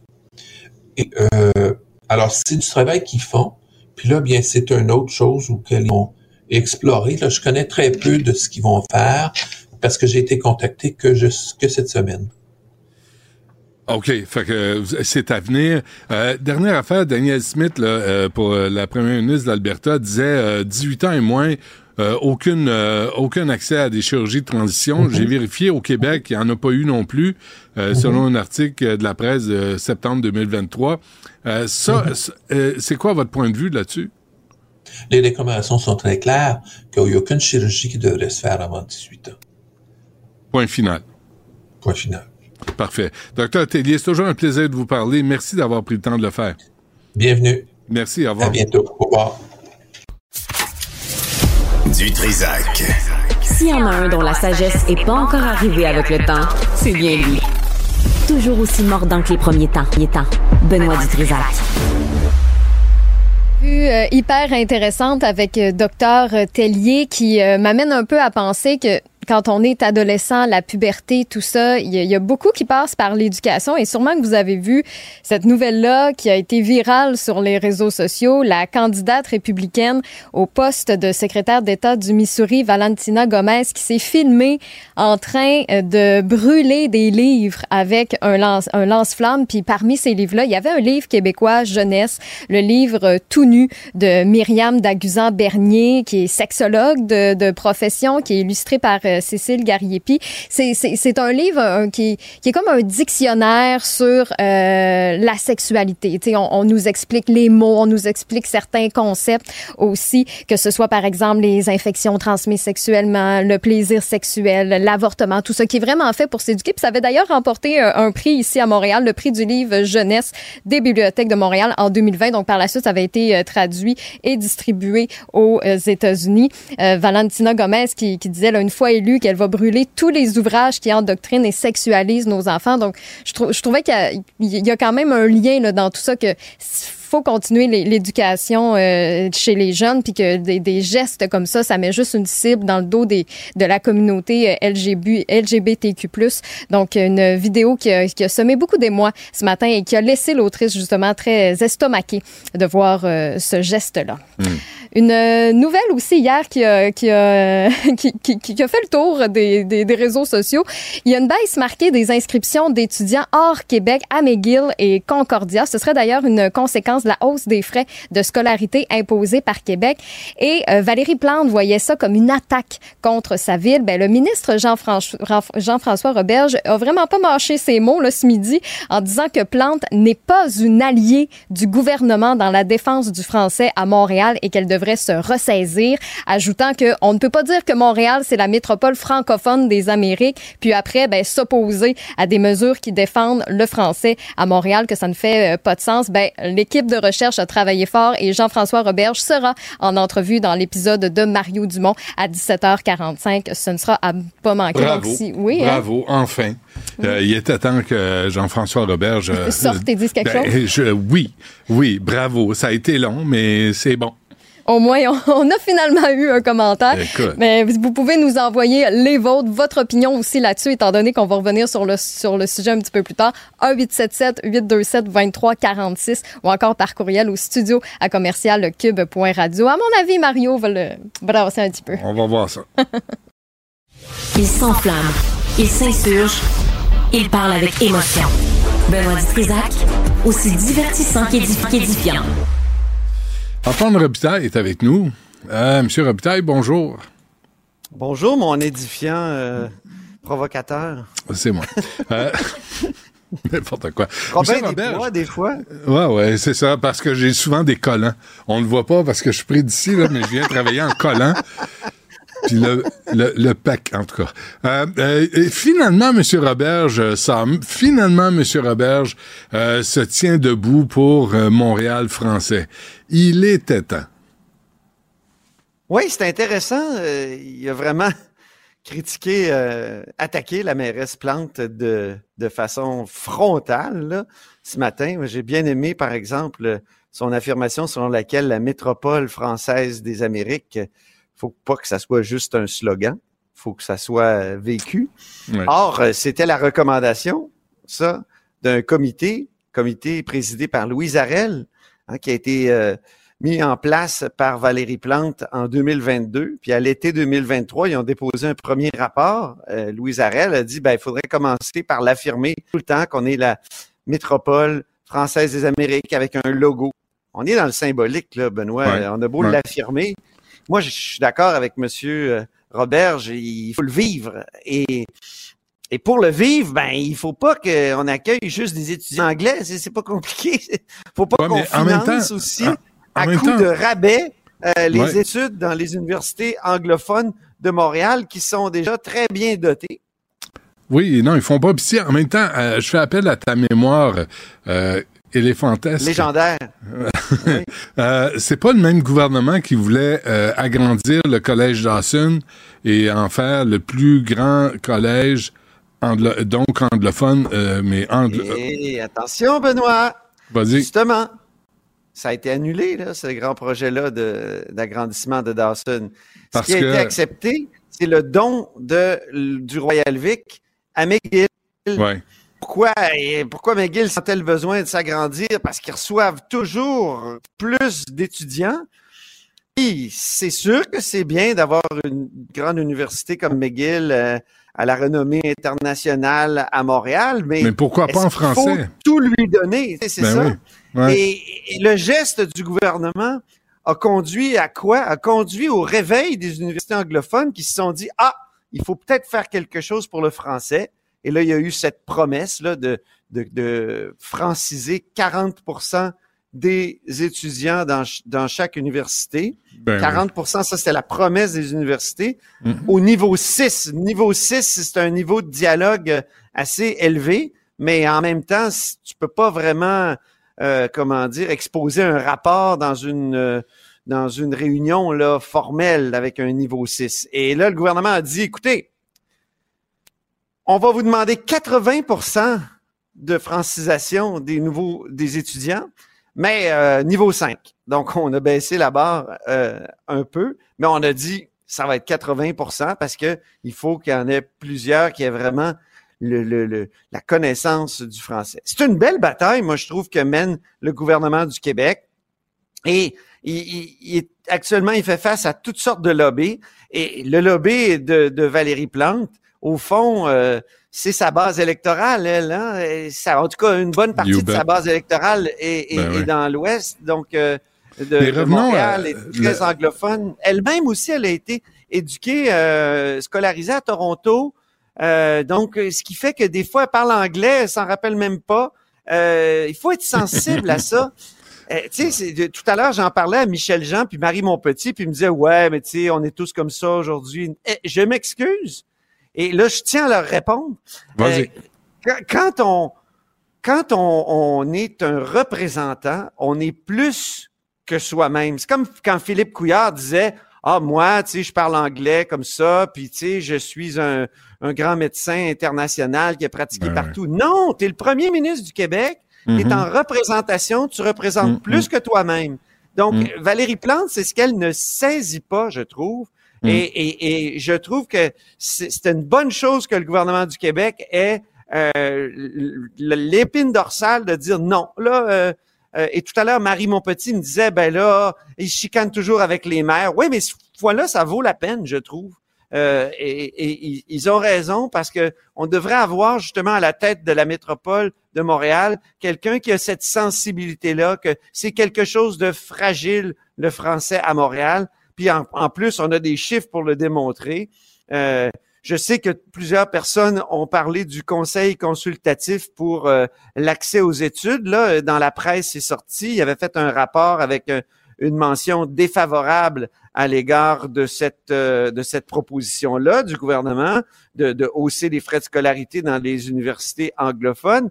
Eh bien, je suis allé voir dans le rapport, j'ai pas vu d'études socio-linguistiques ou démo-linguistiques sur lesquelles il se se, se, se, se, basait pour Hmm. refuser cette. euh, Donc, j'ai hâte d'entendre le commissaire à la langue française là-dessus Euh, Ouais. D'ailleurs, d'après ce que j'ai compris, il attend des choses. Je, je- pendant que tu disais, là, je suis allé voir, parce qu'il faut se rappeler que le euh, Royal Vic, l'ancien hôpital Royal Victoria, qui a été Ouais. donné à McGill, c'est notre ami Philippe Couillard qui a fait ça.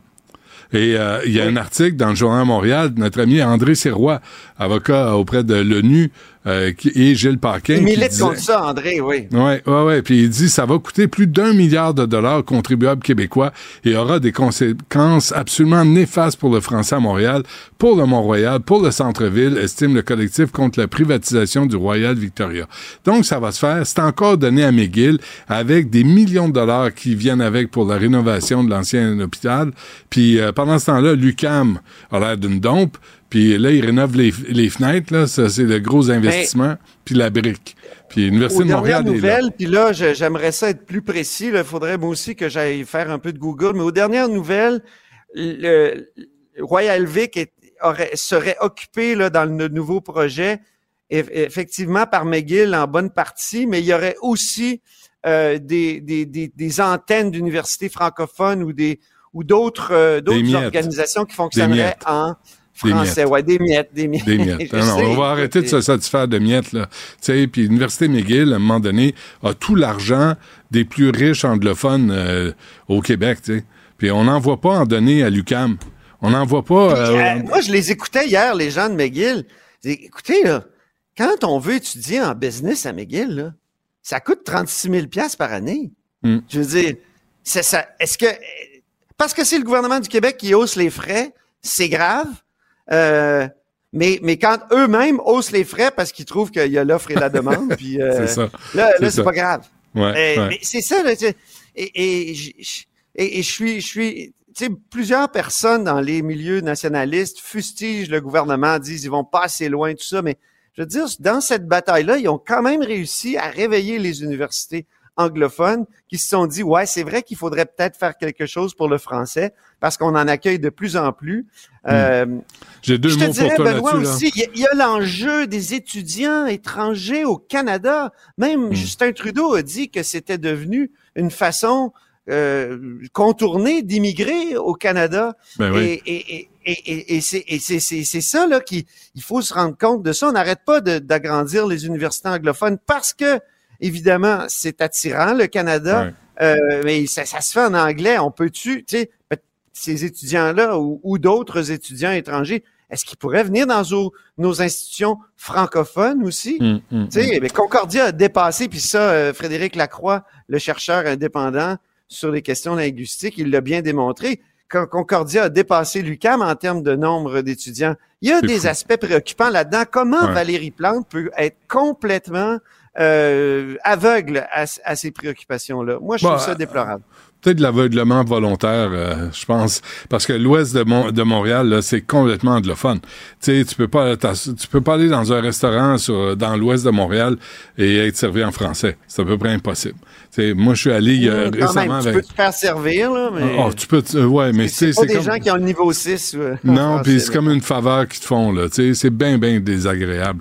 Mais ça a Ouais. l'air que ça fait l'affaire à Mme Plante, parce qu'on va avoir notre quartier de la francophonie. Ah oui, c'est les- ça. Ah hein, oui. les ceintures fléchées, vous irez manger là, euh, aux Trois Brasseurs, mais le reste de l'Ouest, le reste de l'île, ça appartient aux Anglos.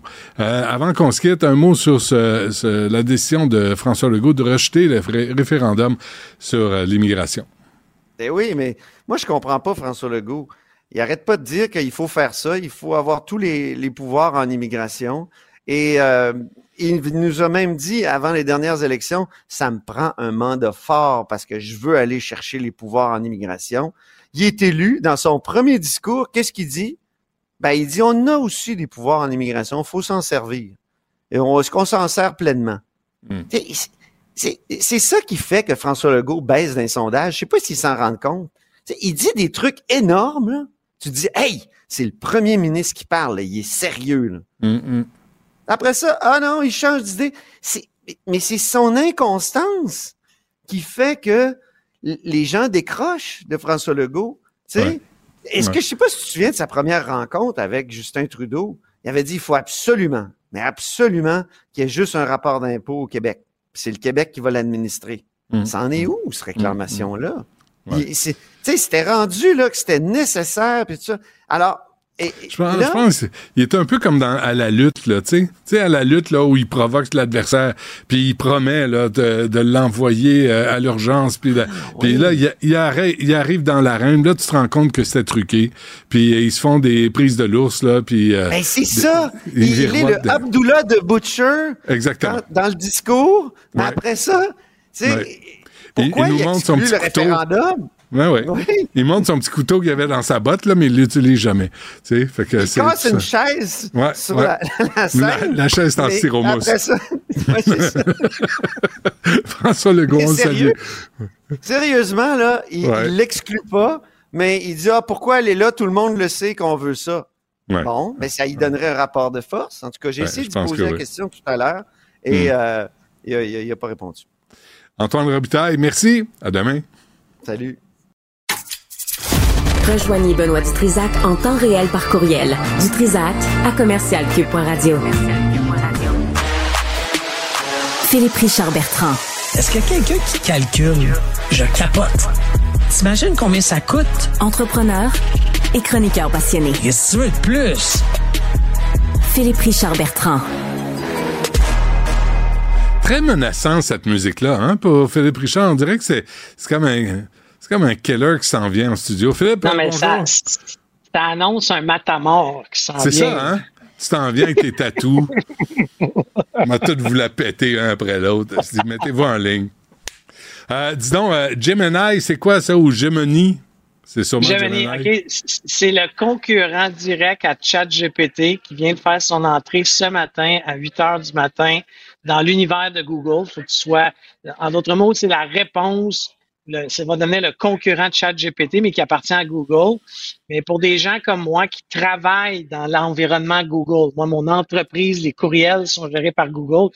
Le fait qu'on va pas utiliser cet outil-là avec des intégrations directes à même mes outils, ça va changer ma vie. ChatGPT a déjà changé ma vie, Benoît, complètement. Dans quel sens? Changer ta Ben, vie? Parce que changer- t'as plus à faire d'efforts?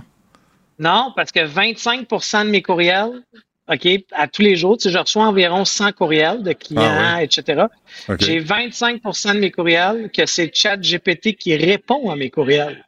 Je n'ai même plus à les écrire. ChatGPT lit le courriel Ah et oui. me suggère une réponse. En, en termes d'automation, c'est extraordinaire. C'est vrai que t'es un gars vrai, hein? T'es un gars réel. Puis quand on s'adresse à toi, on a une réponse personnelle. Hey, imagine, là, moi, je t'écris, puis j'ai, j'ai l'autre taouin électronique virtuel qui me répond à ta place. Euh, Hey, anecdote, la semaine passée, j'ai une cliente, le ChatGPT lui répond, euh, mais il faut que tu enlèves comme une phrase que ce, ce courriel a été réécrit par ChatGPT. Puis moi, j'ai oublié de l'enlever, puis j'y ai envoyé. Whoops. Et? Là, elle m'a, euh, écoute, elle m'a appelé tout de suite. Elle dit Hey, la vedette, euh, je suis plus assez importante pour que tu écrives toi-même tes courriels. Exactement. Exactement. C'est, c'est- est-ce que t'as le- laissé? Est-ce que t'as abandonné? Oh, Non, non, elle m'a pas abandonné, mais, mais depuis six mois, les gens Ouais. qui travaillent souvent avec moi disent Philippe, c'est incroyable comment la qualité de ton français s'est améliorée, Ah oui, hein? mais c'est parce que j'utilise ChatGPT. Tricheur. Et T'es- t'es petite tricheur. anecdote, mes Ouais. garçons, mes garçons, mon garçon devait faire, euh, tu sais, comme une lecture, lire un livre et en faire le résumé. OK? Non. Et j'ai dit, et bien entendu, il a attendu à la dernière minute. Il a fini par me dire, papa, peux-tu me lire le livre? Parce qu'il sait que je lis vite.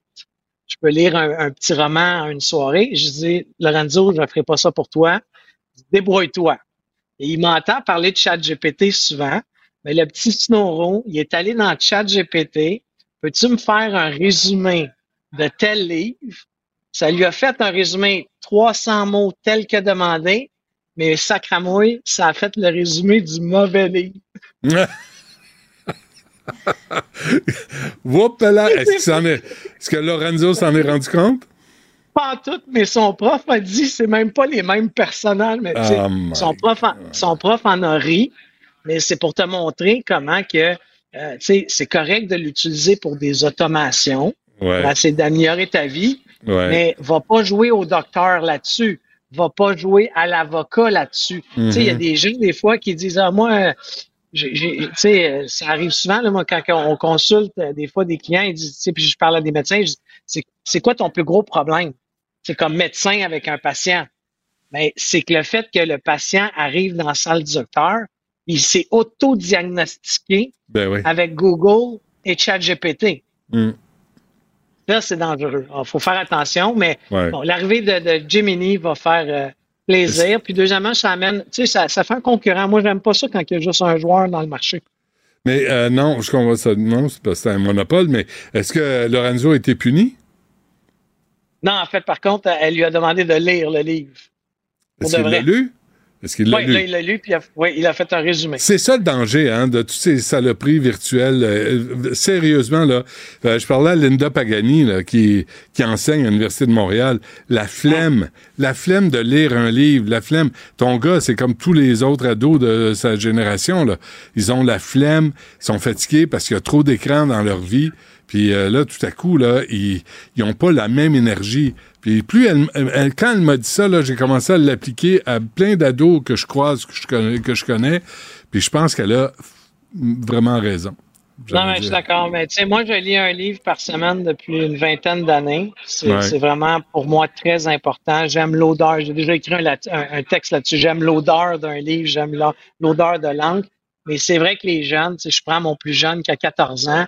Ouais. Il y a eu une tablette dans les mains très jeune. Ça, c'était une erreur de ma part. Mais là, de leur enlever ça, assez, juste quand je leur enlève, euh, pour souper, je leur dis pas de téléphone à table, pas de tablette. Des fois, j'ai des looks un peu euh, désagréables. C'est ça la problématique avec toutes boy. ces technologies-là. Ouais. Euh, euh, avant qu'on se quitte, euh, Philippe, c'est quand même grave, là. Euh, Bell Ouais. Media, qui coupe euh, 4800 postes et essaie de vendre 45 stations de radio régionales, ça ne va pas bien. Non, c'est sûr que dans l'univers des médias, il y a eu plusieurs coupeurs. Il y en a eu à TVA, hein, il ne faut pas se le cacher, là, Ah des ouais. collègues à nous qui ont perdu leur emploi. Mm. Ce que je trouve déplorable là-dedans, c'est que un Bell Média est extrêmement profitable. Tu sais, la Bell Canada, là, tu sais, et, et- BCE est extrêmement profitable. On met 4800 personnes dehors pour augmenter une marge de profit. On paye le président 16 millions de dollars américains, euh, canadiens, excuse-moi. Tu on avait calculé la dernière fois, c'est un homme qui fait à peu près 540 000 dollars aux deux semaines. Euh, je trouve ça un peu éhonté euh, que, que pour l'appât du gain, le profit. Euh, puis par contre, il faut pas se cacher, le CRTC, le gouvernement fédéral, est trop lent dans comment qu'elle va venir en aide aux médias. On a besoin de journaux régionaux, on a besoin de stations de Ben radio non, mais régionales. t'as pas besoin d'aide quand tu fais des profits. C'est quoi cette affaire-là? Sais, on donne, on fait, on donne de l'aide à ceux qui ont des pertes, là, ceux qui ont de la misère, ceux Ah qui oui, vont non. fermer. Non, non, non, Mais si tu fais des profits, ça, moi, il fouille dans tes profits.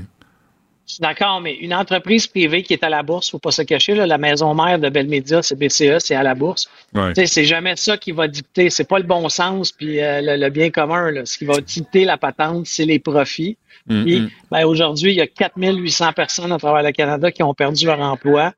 Il y a 25 stations régionales qui vont être vendues. Il y a des 45. repreneurs. tu sais. 45. 45. Ouais, excuse-moi, 45 sur 103 que Ouais. Bell possède. Donc, c'est Ouais, cin- ouais. pas loin de 50 Hey, Mais là, au là, moins, il y a des vas- tu vas- repreneurs. Tu vas avoir des humoristes au chômage, c'est pas des farces, hein? Ben, mais il y a des repreneurs, Benoît. Tu sais, il y a des repreneurs, il y a des gens, tu sais, même il y a une compagnie du Québec là, qui va racheter des stations régionales. Sûrement, Alors ça, je suis content de voir ça. Quelqu'un qui Ouais. va prendre le risque pour essayer de faire rouler ça. Très bien. Philippe Richard Bertrand, merci. On se reparle demain. À demain. Salut. Rejoignez Benoît Dutrisac en temps réel par courriel. Dutrisac à commercialcube.radio. Maxime. Maxime Delan est là, les bras croisés, là. Niaisez pas, M. Garipi, là. Il est là, puis je, je fais, regardez, regardez, avec sa tuque, il a l'air mauvais. Tu sais, c'est, ah non, vous avez- Je l'ai tout de suite remarqué en rentrant. Oui, hein, vous avez intérêt à filer doux. Euh, président de l'Ordre des urbanistes du Québec, Sylvain Garipier, euh, bienvenue à l'émission. Bonjour. Euh, il y a le projet de loi 31 euh, présenté par la ministre de l'Habitation, là, Mme Duranceau, qui dit que il y aura désormais une permission spéciale d'une durée de 5 ans pour toutes les municipalités de plus de 100 000 ou 10 000 habitants plutôt, dont le taux d'inoccupation est sous la barre des 3 Et vous, comme l'Ordre des architectes, comme euh, plusieurs euh, profs à l'université, euh, disent euh, au gouvernement, faites attention là, parce qu'il y a risque de collusion, mais de corruption. Euh, oui, tout à fait. Ben, en, en fait, la position de l'ordre des urbanistes, c'est de dire, lorsqu'il n'y a pas de réglementation, on accroît les risques. Donc, c'est vraiment la, l'idée, c'est pas d'évoquer un retour en arrière, euh, la commission Charbonneau et toutes ces années euh, plus obscures, je dirais, mais euh, c'est d'éviter justement d'accroître les risques d'un retour, d'un léger retour en arrière ou même d'un un retour tout simplement. là. Ça, euh, les risques, là, M. Garipier, expliquez-nous comment vous en venez à dire ça. là. Euh, pourquoi ce projet de loi nous amènerait à un contexte plus risqué là, pour la collusion et la corruption? Hein, toute municipalité a un plan d'urbanisme, la réglementation d'urbanisme, le fameux règlement du zonage. Donc, on, on- régit l'aménagement du territoire. Donc, il y a des il y a un- cadre normatif, là. Il, y a, il y a des règles qui sont mises en place pour dire voici ce que l'on peut faire dans tel quartier comme tel type de projet.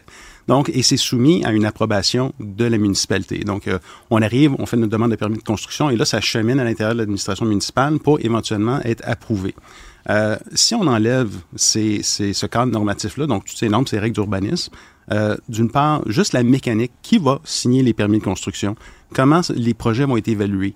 Euh, donc, ça veut dire qu'on on, on enlève toutes les règles, toutes les balises. Euh, c'est quoi? C'est les maires et les mairesses des villes qui vont signer les permis de construction. Mm. Comment ça va se faire? Comment ça va être reçu? Comment ça va être analysé? Parce que les gens qui analysent les demandes, ils ont une formation en urbanisme euh, ou en architecture, ou les deux. Donc, ils sont aptes à bien appliquer la réglementation. OK. Ça fait quoi un, un urbanisme, euh, un urbaniste dans la vie? Ben, c'est une question qu'on me pose. C'est niaiseux, hein? Ben, Ça fait 30 ans qu'on me la pose, donc Ouais. j'essaie de vous faire ce cours. Je pense que vous avez fait une mauvaise job de relations publiques jusqu'à maintenant parce que on se demande encore qu'est-ce que vous faites de vos journées? Qu'est-ce qu'on fait? Ben, on, on planifie les villes, d'une part, euh, et c'est nous autres qui, me- qui rédigeons les- la réglementation Planifier, voulant dire. Donc, à titre d'exemple, euh, on veut faire, on a une vision pour un quartier, on veut faire euh, un quartier où on va densifier, où on va avoir plus de logements. Ben, c'est nous autres qui allons dire, ben, voici tel type d'habitation qui va être autorisé, voici les hauteurs autorisées, la densité autorisée. Et quand un promoteur arrive ou n'importe qui arrive Ouais. pour une demande de permis, ben, ça passe par le service d'urbanisme et le projet est évalué en fonction des paramètres qu'on a rédigés et qui ont été approuvés aussi par le niveau politique. C'est tout ce qu'on n'a pas vu dans Griffintown. Hein, ça a été, ça a été la- l'anarchie sous Gérald Tremblay. Il a dit go, puis euh, personne s'en est occupé. Ils ont développé ça, pas d'école, pas de parc, pas rien. Euh, je vous dirais, Griffintown, il y a quand même eu un, un programme particulier d'urbanisme qui a été élaboré, donc un outil de planification dans lequel il y avait une vision. Au début. Au début, non, ça a été, ça a été fait ça. à la course, je dirais, parce qu'à un moment donné, il y avait des promoteurs qui avaient fait l'acquisition de terrain. On dit, ben nous, on est prêt à développer.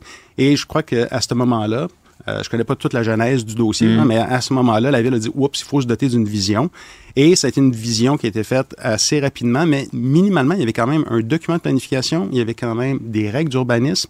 Imaginons Griffintown sans cet encadrement-là. Donc, si, on, si certaines personnes disent ben, c'est un peu du n'importe quoi aujourd'hui, ça, c'est une appréciation Mais qui est tout à fait personnelle. OK, comme urbaniste, là, vous, allez, vous pouvez me dire, c'est du n'importe quoi. Griffintown. Euh, ouais, c'est pas ils- mon rôle de commenter la qualité des projets, mais j'entends les critiques qui Pas sont... la qualité Ouais. des projets, l'état du quartier.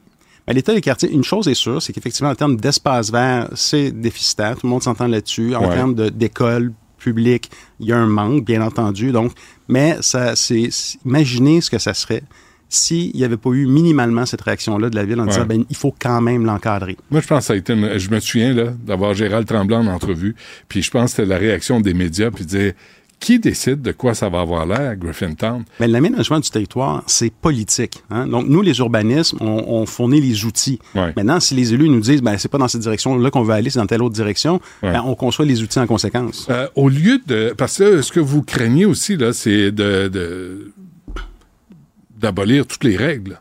Puis de- d'avoir un. un- comme dans le bon vieux temps, des, des enveloppes brunes d'un promoteur, comme à Laval, avec Gilles Vaillancourt, puis euh, d'avoir des, euh, des passes droits. C'est ça que vous craignez.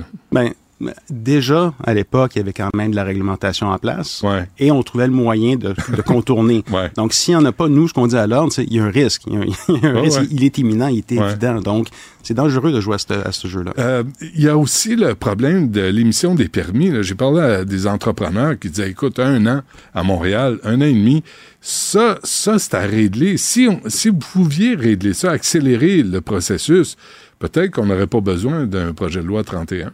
Mais Ça, on l'entend beaucoup, mais il faut dire une chose, c'est que les processus d'urbanisme, d'appro- d'approbation de permis, ultimement, là, c'est on, on s'est donné des, des règlements. S'ils sont trop compliqués à appliquer, ben il faut les réviser puis les alléger. Il faut voir c'est quoi nos priorités. Et les processus d'évaluation de permis, là, ça demande des ressources aussi. Fait que des fois, dans certains cas, c'est vraiment un manque de ressources en interne. Donc l'étude des dossiers se fait de façon beaucoup plus longue. C'est pas nécessairement à cause de la réglementation d'urbanisme. Donc il y a une question de moyens, mais des fois aussi la réglementation, elle est compliquée et Pas vous ardue. que vous vous traînez pas les pieds. Vous dites pas, Ah, aujourd'hui, j'en ai fait un, je suis essoufflé, euh, j'arrête ça là. Ben, moi, écoutez, c'est pas une question on se traîne dessus les pieds ou pas. C'est, à un moment donné, il faut qu'il y ait une volonté politique de changer les choses. Euh, c'est, comme je vous disais, l'aménagement du territoire, là, les règlements, Ouais, c'est, les il y a bien là. des façons de travailler. Là. Sais, euh, j'avais un frère qui travaillait euh, à l'évaluation en Ville de Montréal. Euh, il m'en racontait. Il y en a qui se traînent les pieds, il y en a qui font un dossier euh, de temps en temps. Il y en a. Il y a, il y a peut-être un appel parce qu'il y a une crise du logement. Il faut réagir à cette crise-là. Mais cette crise du logement-là, elle n'est pas nouvelle. Donc, ça veut dire qu'on se traîne les pieds dans le dossier depuis plusieurs années. Il y a Ouais. des enveloppes budgétaires pour le logement social et abordable qui, qui traînaient entre Ottawa et Québec. Euh, ça, là- là-dessus, là, C'est euh, politique. c'est très, très, très politique. Ouais. Euh, L'immigration euh, massive là, qui débarque, ça aide pas à la crise. C'est ça la, la nouveauté dans la crise du logement. Ben, c'est- tout interrelié, en fait. Donc, si on n'a pas les enveloppes pour faire du logement social et abordable, et en plus de ça, on, on a des vagues d'immigration qui arrivent, c'est difficile de loger tout le monde dans un tel contexte. Ouais. Donc, la, la solution, c'est pas de dire on met toutes nos règles d'urbanisme de côté, c'est d'aligner les choses pour que ça Ouais. se fasse de façon cohérente, en fonction de visions également qui sont cohérentes. Les, les critiques que vous avez, vous et les architectes, M. Gariepi, est-ce que Mme Duranceau les entend? Ben, j'espère qu'elle les entend, mais en même temps, on, on va le savoir quand le projet de loi va, être déposé à l'Assemblée nationale pour OK, son vote pas parlé? Euh, on n'a pas été invité à la commission, non, pour le PL31. Comment vous trouvez ça? Ben, d'une part, c'est un amendement qui est sorti tardivement, qui avait absolument aucun lien, parce qu'on a été invité par la ministre Laforêt lors de la révision de la loi sur l'aménagement et l'urbanisme. Euh, on a déposé un mémoire, on est allé le présenter en commission parlementaire. Euh, moi, je crois que cet, cet- cet amendement-là qu'ils nous, ont- qu'ils ont fait dans le, le PL 31 aurait dû être amené en amont, mais dans l'autre projet de loi. OK. Moi, je suis au souper ce soir, là, puis je dis, j'ai parlé au, président de l'Ordre des urbanistes, là, puis je pense que Mme Duranceau a- a tourné les coins ronds pour arriver avec son projet de loi, là, puis il n'a pas consulté tout le monde qui aurait dû être consulté pour réagir à la crise du logement, pour répondre aux demandes des promoteurs et pour que ça aille un peu plus vite. Là, on va couper toutes les règles. Oui, de toute façon, le PL31, son objectif initial, c'était pas ça. C'est un amendement qui est arrivé tardivement. Euh, non, on n'a pas été interpellé officiellement pour commenter ce- cet amendement-là. Mais est-ce qu'elle tourne les coins ronds? Euh, Ça, ça va être. euh, ben, ça sent. Je sais que vous pas répondre. Ben, ça sent l'improvisation un peu, honnêtement, euh, parce que ça, ça répond à une commande X. On connaît pas l'origine de la, la- la demande, Ouais. mais ça tombe comme un cheveu sur la soupe, littéralement. C'est parce que nous, on est à l'extérieur de ça, là, puis on se dit, euh, tu sais, moi, je suis promoteur, je veux, je, je suis pas un crosseur, là. Hein? On, on tient ça pour Ça, c'est bien de le mentionner parce que les promoteurs, là, c'est. Pour reprendre votre expression, ce ne sont pas des crosseurs. hein, C'est des gens ça. qui développent. là. C'est Ouais. ça. Et là, tu arrives avec un projet qui a de l'allure et ça prend des mois, ça prend des années. C'est au niveau municipal là, que ça doit se régler. Ben, écoutez, moi, je suis dans le privé. Je suis un consultant privé en Ouais. urbanisme et j'assiste les promoteurs dans le, dans le dépôt des, des projets. Et selon les municipalités, selon les arrondissements, il y a des processus qui prennent plus de temps. Donc, dans un même, dans un autre endroit, le même projet va être approuvé plus rapidement. C'est souvent à cause de la réglementation qui est en place et de la vision que la ville a de son développement. Ouais. Donc, il y a, il y a- il y a- souvent, les, ça cadre dans la vision de la ville. Il y a des, gestes- des ajustements à faire. Et ce n'est pas si long que ça non plus ajuster sa réglementation d'urbanisme. Parce qu'on entend beaucoup, on a beaucoup entendu, il y a des maires et des mairesses qui se plaignent Ah, c'est difficile euh, ajuster notre règlement, de faire des amendements, il y a des gens qui s'opposent. Oui, mais comment vous vous y prenez? Euh, parce que c'est pas compliqué euh, amender un plan d'urbanisme. C'est pas compliqué réviser Ouais. ses visions. Puis c'est pas vrai que ça prend trois ans à chaque fois. OK, dernière affaire, Oui. M. Gariepi. Où est-ce que vous aimez travailler? Où est-ce que vous détestez travailler? Dans quelle municipalité? J'aime travailler partout. Ouais, c'est ce que je m'att- je m'attendais à ce genre d'affaire-là. Hein? Monsieur Gariepi, merci. On va suivre ça, le projet de loi Ben, 31. certainement. faut réagir à la crise du logement, mais il faut Oui. le faire comme du monde aussi. Il faut le faire de façon cohérente. Ouais. Tout à fait. Parfait. Merci. Bonne chance. Ça fait plaisir, merci. Benoît Dutrisac. Sacramouille que c'est bon. Du On a parlé avec euh, Philippe Richard Bertrand des dangers de ChatGPT, de l'effet des, des écrans aussi. Puis justement, il y a une nouvelle qui vient de sortir, un rapport de l'INSPQ, l'Institut national de santé publique du Québec, qui dévoile que la lecture à l'écran est nuisible parce que ça entraîne entre autres une diminution de la compréhension de texte et que la prise de notes sur clavier n'apporte absolument aucun avantage. Donc, les écoles devraient privilégier le papier et le crayon. Ça, aide davantage à devenir. J'ai pas d'enfant, donc je sais pas c'est rendu quoi dans les écoles, mais on dirait, je me demande, ils apprennent ça encore à écrire en lettres attachées? Les, les deux miens au secondaire, euh, c'est euh, sur tablette. 100% tablette. 100% tablette, mais, euh, mais, euh, mais mon gars lit beaucoup. Ma, ma fille lit moins, mais elle écrit de façon impeccable. Les miens ont lâché l'école. Ah ouais. Ils ont cinq, hein? Non, la petite a lâché à la garderie. non, Il n'y a rien à faire, là. Euh, c'est animateur de radio. C'est- là qu'on finit. Mais euh, dans- en fait, avec ce rapport-là, on dit que le milieu scolaire devrait reconsidérer l'usage donc des euh, appareils numériques. Mais je suis curieuse de savoir, est-ce que vous, vous l'avez intégré dans votre quotidien, ChatGPT, tout ça? Est-ce que vous l'utilisez fréquemment? Si oui, de quelle façon? 1-877-827-2346, le 187 Cube Radio ou encore par courriel au studio à commercial cube.radio. Mais je me souviens l'an passé, il y avait eu une étude publiée là, sur l'apprentissage, puis à quel point tu, tu, tu- tu mémorises mieux quand tu le prends en note à bras que si tu le mets sur, euh, sur un ordinateur ou sur un- un- un- une, une tablette ou un ordinateur. Mais c'est parce que ce qu'on dit aussi, c'est que quand tu l'écris sur clavier, tu fais plus un genre de verbatim. Ouais. Tandis que quand tu l'écris, tu fais une synthèse vraiment. Donc, d'office, tu comprends mieux qu'est-ce que tu écris. Donc, ça, tu, l'assimiles davantage. Synthèse, c'est un mot, ça va? Je- moi, j'ai pas compris. Un petit peu trop com- On l'a compliqué. perdu. On l'a- l'a perdu. Mais il est très bon dans ce qu'il fait, par exemple. Maxime Delan. Donc, euh, restez, euh, restez avec nous dans les euh, prochaines minutes. C'est Yasmine, Ab- Yasmine Abdel-Fadel qui s'amène sur les coups de 14 heures. Moi, je vous laisse entre boys. C'est tout? OK. Merci euh, pour aujourd'hui. Oui. Et on refait ça demain. Pour la dernière de la semaine. Yes. La tragédie qui ébranle le Québec au grand complet. L'appel au 911 pendant que le feu est pris. Côté violence conjugale, je pense qu'il faut serrer la vis. Les faits divers avec Maxique Maxime Delan. Ah ouais. Woup, woup, woup. Ça, c'est Tristan, ça, hein? Oui, oui. Woup, woup, woup. Bravo. Mais j'ai pas, j'ai pas envie de rire aujourd'hui ma chronique. Ah. C'est ça le problème avec toi. Parce qu'on a du fun Ah ouais, ensemble. ah ouais. On, on- non, mais on rigole, puis euh, on a des, des caractères assez euh, compatibles. là, Loufoque. on- Loufoque, Ouais, ouais. Et- mais t'arrives avec des sujets qui sont sérieux, qui sont graves, qui sont tristes. Mais veux-tu que je te dise? Ça, c'en est un. Ouais, les- le, le premier anniversaire, triste premier anniversaire de la tragédie de la garderie de Laval, mais veux-tu que je te dise, moi, c'est comme ça que je réussis à couvrir ça au quotidien, puis toujours, puis même la fin de semaine, dès qu'il y a quelque chose qui se passe, je veux être informé. C'est en gardant une certaine bonne humeur ou en, en Mhm. essayant de me détacher d'événements comme ça, parce que sinon, tu t'en sors pas. Sauf que, pardon, dans, ça fait 20 ans que je suis journaliste, puis euh, 15 ans à peu près que je fais uniquement les faits divers.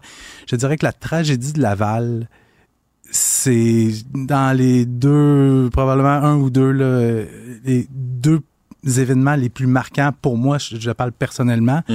Euh, tu sais, moi, au moment où c'est arrivé, au moment où l'autobus défonçait la garderie euh, dans le quartier Sainte-Rose à Laval, le 8 février 2023, je suis en train de laisser les miens à la garderie. Mhm. Fait que ça vient, ça vient me rejoindre de cette façon-là. Puis je veux pas paraître égoïste en- parce qu'il y en a beaucoup de gens qui vont, hey, j'ai des enfants, j'ai des enfants du même Non, âge. c'est pas, pas à nous autres que c'est- arrivé. là. C'est ça. C'est à ces familles-là que c'est arrivé. Il y a des familles, tu sais, je- pense beaucoup à la famille de Jacob et Maëva. Puis Ouais. d'ailleurs, quand les photos de ces deux petits... Sont-tu beaux? Sont... Hein? C'est des, des beaux enfants. J'ai jamais été capable de supprimer leurs photos de, Ah oui, hein. mon, euh, mon écran d'accueil, si tu veux, sur mon ordi. Chaque jour, je Mm. vois leur visage. Mm. Puis c'est le premier anniversaire aujourd'hui. Puis je sais pas si les gens qui nous écoutent ont eu l'occasion d'aller lire le dossier de Frédéric Giguère dans le Journal de Montréal. Euh, ça fait des semaines qu'elle travaille là-dessus. Je pense qu'elle a sorti huit ou neuf articles euh, sur les les premiers répondants, sur des parents, sur des. C'est si vous pleurez pas ou vous avez pas des frissons en lisant ça, il y a un problème quelque part. Parce que, tu sais, au-delà de ces deux petits pets-là qui sont morts dans cet événement-là, il y a des histoires un peu. j'hésite à utiliser le mot positif, là, mais des histoires un peu plus, euh, plus agréables à lire. Tu sais, on parle de ces deux gars-là qui s'en allaient, ben, ils venaient d'arriver à la garderie pour laisser leurs enfants quand l'autobus a foncé dans la garderie. Puis, n'importe qui du milieu de l'urgence va te dire, il y a trois façons de réagir. Soit tu gèles, soit tu t'enfuis, ou soit tu fonces. Et ces deux gars-là, le déclic s'est fait, ils ont foncé. Il y en a un qui est allé maîtriser le chauffeur, il l'a brassé comme du monde.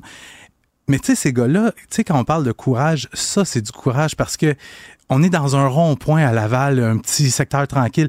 Qui dit que c'est pas un attentat planifié? Qui dit que le gars n'a pas une ceinture d'explosifs ou il n'y a pas une bombe ou des armes pour s'en prendre à des enfants? Ces gars-là ont écouté leur courage, ils ont foncé. Il y en a un qui est allé maîtriser le chauffeur et l'autre était en dessous de l'autobus à sortir des enfants. Pense-y, pense-y deux secondes. Euh, Et pourquoi c'est si long, là? Tu sais, un an, il y a des familles, des familles de ces enfants-là qui sont décédés Mhm. inutilement. Mais, mais, là, la justice ne suit pas son cours. C'est du niaisage encore. Là, on se demande si il était euh, euh, criminellement responsable, s'il est sain d'esprit. De- Sincèrement, on s'en calisse un peu parce que là, il a foncé sur une garderie, il a tué des enfants. À un moment donné, il faudrait qu'il se ramasse en cellule, puis qu'il prenne ses pilules aux 4 heures, puis on le reverra dans 20 ans. Je je sais pas si tu, ben, tu dois pas t'en souvenir, mais moi, je me souviens très bien de la chronique, des chroniques parce qu'on s'est parlé plusieurs fois Ah cette ouais, journée-là. ouais. Ah ouais. Et le lendemain, le lendemain, j'avais commencé ma chronique en disant pourquoi? Mm. Pourquoi? Parce que c'est la question.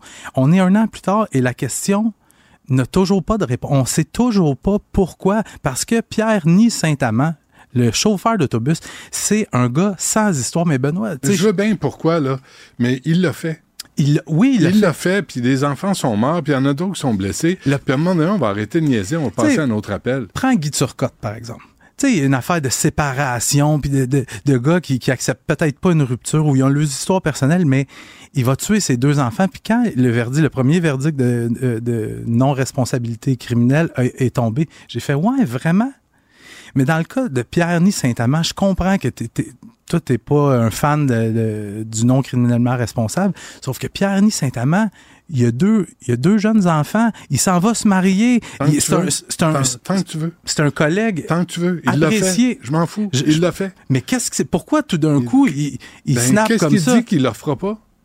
Ben, c'est une bonne question. Ben, c'est ça. Mais sauf que, que- moi, je vais protéger la société d'un type comme ça, puis on va l'envoyer en thérapie, on va l'envoyer en prison. Si tu es va- déclaré non criminellement responsable d'un crime, Benoît, ils vont pas te remettre en liberté. Le gars, il, il est à Pinel depuis que c'est arrivé. Ah. Ils vont probablement le renvoyer à Pinel. Ceci étant dit, je veux quand même revenir à, euh, à la tragédie en tant que telle. Je veux juste prendre un petit moment pour souligner le travail de ces éducatrices-là. Des éducatrices qui, plus souvent qu'autrement, gagnent des salaires de crève-faim. Quand l'autobus fonce dans la garderie, sans casse dans la garderie, et c'est normal, il y a du chaos, il y a des cris et tout ça. Mais ces éducatrices-là qui prennent tous les enfants, qui les amènent dans la pouponnière, le local le plus éloigné de l'endroit où l'autobus est rentré, calmer, puis ouais. on les calme et tout ça. Et à un moment donné, on, on reçoit l'ordre de les amener à l'école qui est peut-être à 300 mètres de là, en autobus scolaire. Et chaque enfant a été habillé avec pas le, pas le cache-cou, la tuque des autres, avec son cache-cou, sa tuque, ses petites mitaines, son petit manteau. On les a embarqués dans l'autobus. Écoute, sur le petit trajet, là, ça chantait saute, saute, saute, petite grenouille. Des éducatrices qui qui ont jamais demandé à vivre un événement comme celui-là, mais qui ont, qui ont conservé leur sang-froid, qui ont été courageuses, qui sont arrivées à l'école, qui sont allées dans le gymnase. Et les enfants qui en avaient le plus besoin, les éducatrices les gardaient contre eux, lui disaient des petits mots doux, faisaient des câlins, tout ça. Les autres jouaient au ballon. Et c'est seulement au moment où tous les parents sont venus récupérer leur enfant que ces éducatrices-là ont éclaté en sanglots et qui se sont dit, là, maintenant, pour la première fois, on peut pleurer. Si ces éducatrices-là nous écoutent, je vous dis bravo, je vous dis merci. Le courage, le sang-froid, la bienveillance, c'est ça. C'est bien dit. Euh, Il y a un meurtre à Laval aussi, c'est une autre aberration. Mais c'est une histoire complètement horrible qui a eu lieu hier à Laval. Tu te souviens, j'ai commencé ma chronique avec ça. Je te disais qu'il y avait deux corps qui avaient, été avaient été retrouvés. Donc, je me mets en direction. Et là, à mesure que les informations entrent, je me dis, ça n'a pas de sens, cette histoire-là. Euh, D'abord, les faits, ça débute en fin d'avant-midi. Il y a la collègue d'un certain Richard Germain qui reçoit un courriel avec des propos menaçants et une photo d'un homme ensanglanté. Et là, elle, la voit de qui ça vient, et là, elle avise les policiers. Les policiers se rendent à cette adresse-là chez Richard Germain, qui habite dans le quartier Laval des Rapides, pour aller vérifier le bien-être des gens qui se trouvent là. Sauf que Richard Germain a barricadé la porte de son logement, a barricadé la porte de la chambre à coucher, et donc c'est le groupe d'intervention de la police de Laval qui défonce les portes quand on entre dans la chambre. C'est une scène absolument épouvantable. Il y a du sang partout. Il y a deux corps au sol. Et ce qu'on comprend, c'est que Richard Germain aurait poignardé à mort son père, Pierre Germain, et se serait ensuite donné la mort. Richard Germain, c'est un gars, à l'époque, il avait 20 ans, en l'an 2000. Il a poignardé sauvagement son ex-blonde de 15 ans en pleine rue à Laval. Euh, on l'a d'abord accusé de meurtre prémédité et il y a eu une négociation. Tu sais, hey, regarde, tu plaides coupable. Euh, tu plaides coupable à meurtre deuxième degré, meurtre non prémédité. T'es comme de la prison à vie avec possibilité de libération conditionnelle euh, après négocie? 11 ans. Pourquoi on négocie avec des gars de? Mais Je sais pas, parce que dans ce cas-là précis, il me semble que c'était clair qu'il y avait de la préméditation. C'est- cette jeune fille-là, cette adolescente-là, il y avait eu des menaces et tout ça à son endroit. Ouais. Et c'était quelque chose, je dirais pas prévisible, parce que dans le rapport des libérations conditionnelles, qui est euh, quand même assez récent, euh, c'était clair qu'il représentait un faible risque de récidive. Sauf que lui, quand il était, euh, il avait des permissions de sortie autour de 2013. Qu'est-ce qu'il a fait? Il s'est créé des profils sur les réseaux sociaux et il envoyait à des gens qui l'intimidaient alors qu'il était jeune, gosse, dans son enfance. Il envoyait des photos de cadavres puis des gens assassinés à ces gens-là avec des propos menaçants. Et là, il avait été accusé de harcèlement criminel, fait qu'il a juste pu obtenir sa libération totale quelques années plus tard, en 2022. Là, je, je, je, je- sais pas, y avait-tu un, y avait-tu un suivi qui était fait auprès de ce gars-là? Tu sais, dans le rapport des libérations conditionnelles, on dit aussi que Richard Germain est issu d'un milieu familial malsain où il a été violenté psychologiquement et physiquement par son père. S'il envoyait des photos de cadavres à des gens qui l'ont intimidé quand il était jeune, est-ce que la vengeance pourrait être le mobile du meurtre de son père? C'est une hypothèse qui va être étudiée par les enquêteurs. mais- Et a aucun commissaire va être suspendu. Tu sais, ils prennent des décisions là, qui, Mais à la base, à la base, ça aurait peut-être dû demeurer meurtre premier degré. T'es, tu t'es comme de la prison à vie, sans possibilité de libération avant 25 Ça, ans. la petite fille de 15 ans là, elle est partie pour de bon. hein. Voilà. voilà.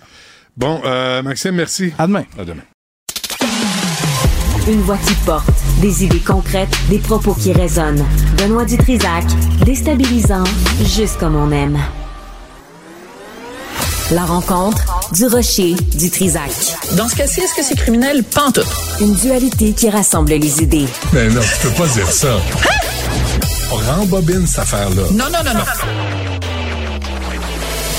Prends soin de toi, là. Oui, Hein, tu me protèges. Je le sais. Compte toi-même. La rencontre du rocher du Trisac. Écoute, Benoît, quand Ouais. je parle. Sophie, je sens le piège. Je sens le piège. Toi, c'est parce que t'as été attiré par le mot graine. Dès que tu vois le mot graine quelque part, ça te fait sourire. Ben, ça me fait rire. Alors, quand j'envoie mes sujets, tous les jours, évidemment, j'envoie mes sujets à notre collègue de travail, euh, Cybelle Olivier, qui est journaliste à la recherche. Et là, j'ai dit, je vais parler à Benoît d'une grainothèque. Fait que là, évidemment, ça fait rire tout le monde. Oui. Alors, Et je on en a besoin, sincèrement. Oui, de, Dieu sait qu'on en a Ah, besoin. oui. Alors, je t'explique le contexte. D'accord. Il y a à Québec une bibliothèque ab- absolument extraordinaire qui s'appelle la Bibliothèque Gabriel Roy, qui a été fermée pendant un certain moment, rénovation d'ampleur, tu sais, importante dans le quartier Saint-Roch euh, à Québec. Et là, elle rouvre. Alors, dans le journal Le Soleil, il y a non pas un article, mais un infomercial.